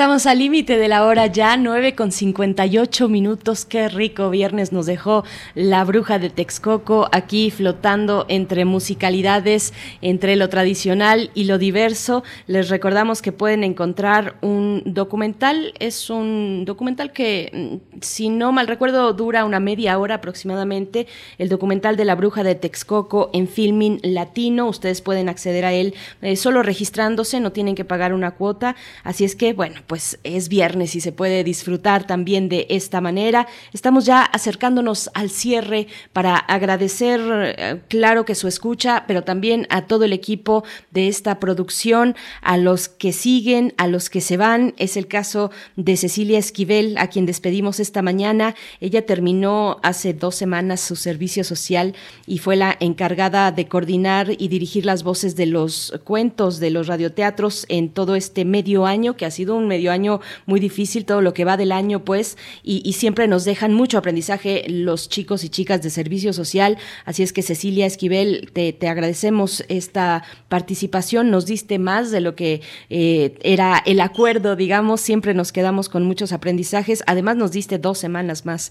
Eh, a veces nos pasa que no, que no se quieren ir los chicos de servicio social, porque son grandes experiencias las que tenemos con ellos, con ellas. Y pues bueno, te deseamos lo mejor, Cecilia. Cecilia Esquivel. Y bueno, de Yanira, de Yanira Morán, ya nos estamos despidiendo. Igualmente te agradecemos la colaboración esta mañana en la conducción de primer movimiento de ella. Pues muchas gracias, gracias Bere, un gusto como siempre estar aquí con todo el equipo, con toda la audiencia muy atenta de primer movimiento de 7 a 10 de la mañana. Un gusto, por aquí ya tendremos oportunidad en otro momento de escucharnos. Por lo pronto, pues solamente me despido con eso. Muchas gracias. De una a tres te escuchamos en Prisma RU esta tarde. Allí estaremos ya mucho más despiertos. Te agradecemos ese esfuerzo también, querida de ella. A veces no es fácil eh, despertarse tan temprano y estar aquí atenta al micrófono, pero es un esfuerzo que reconocemos. Muchas gracias. Nos despedimos. Sigan aquí en la programación de Radio UNAM. Yo soy Berenice Camacho. Agradezco el favor de su escucha, sus comentarios en redes. Esto fue Primer Movimiento. El mundo desde la universidad.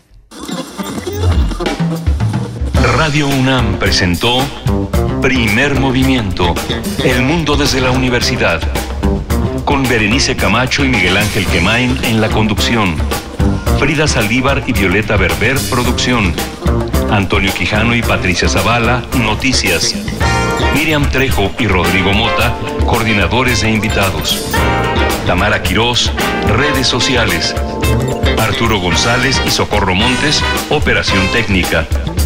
Servicio Social, Cecilia Esquivel, Locución, Tessa Uribe y Juan Stack. Quédate en sintonía con Radio UNAM. Experiencia Sonora.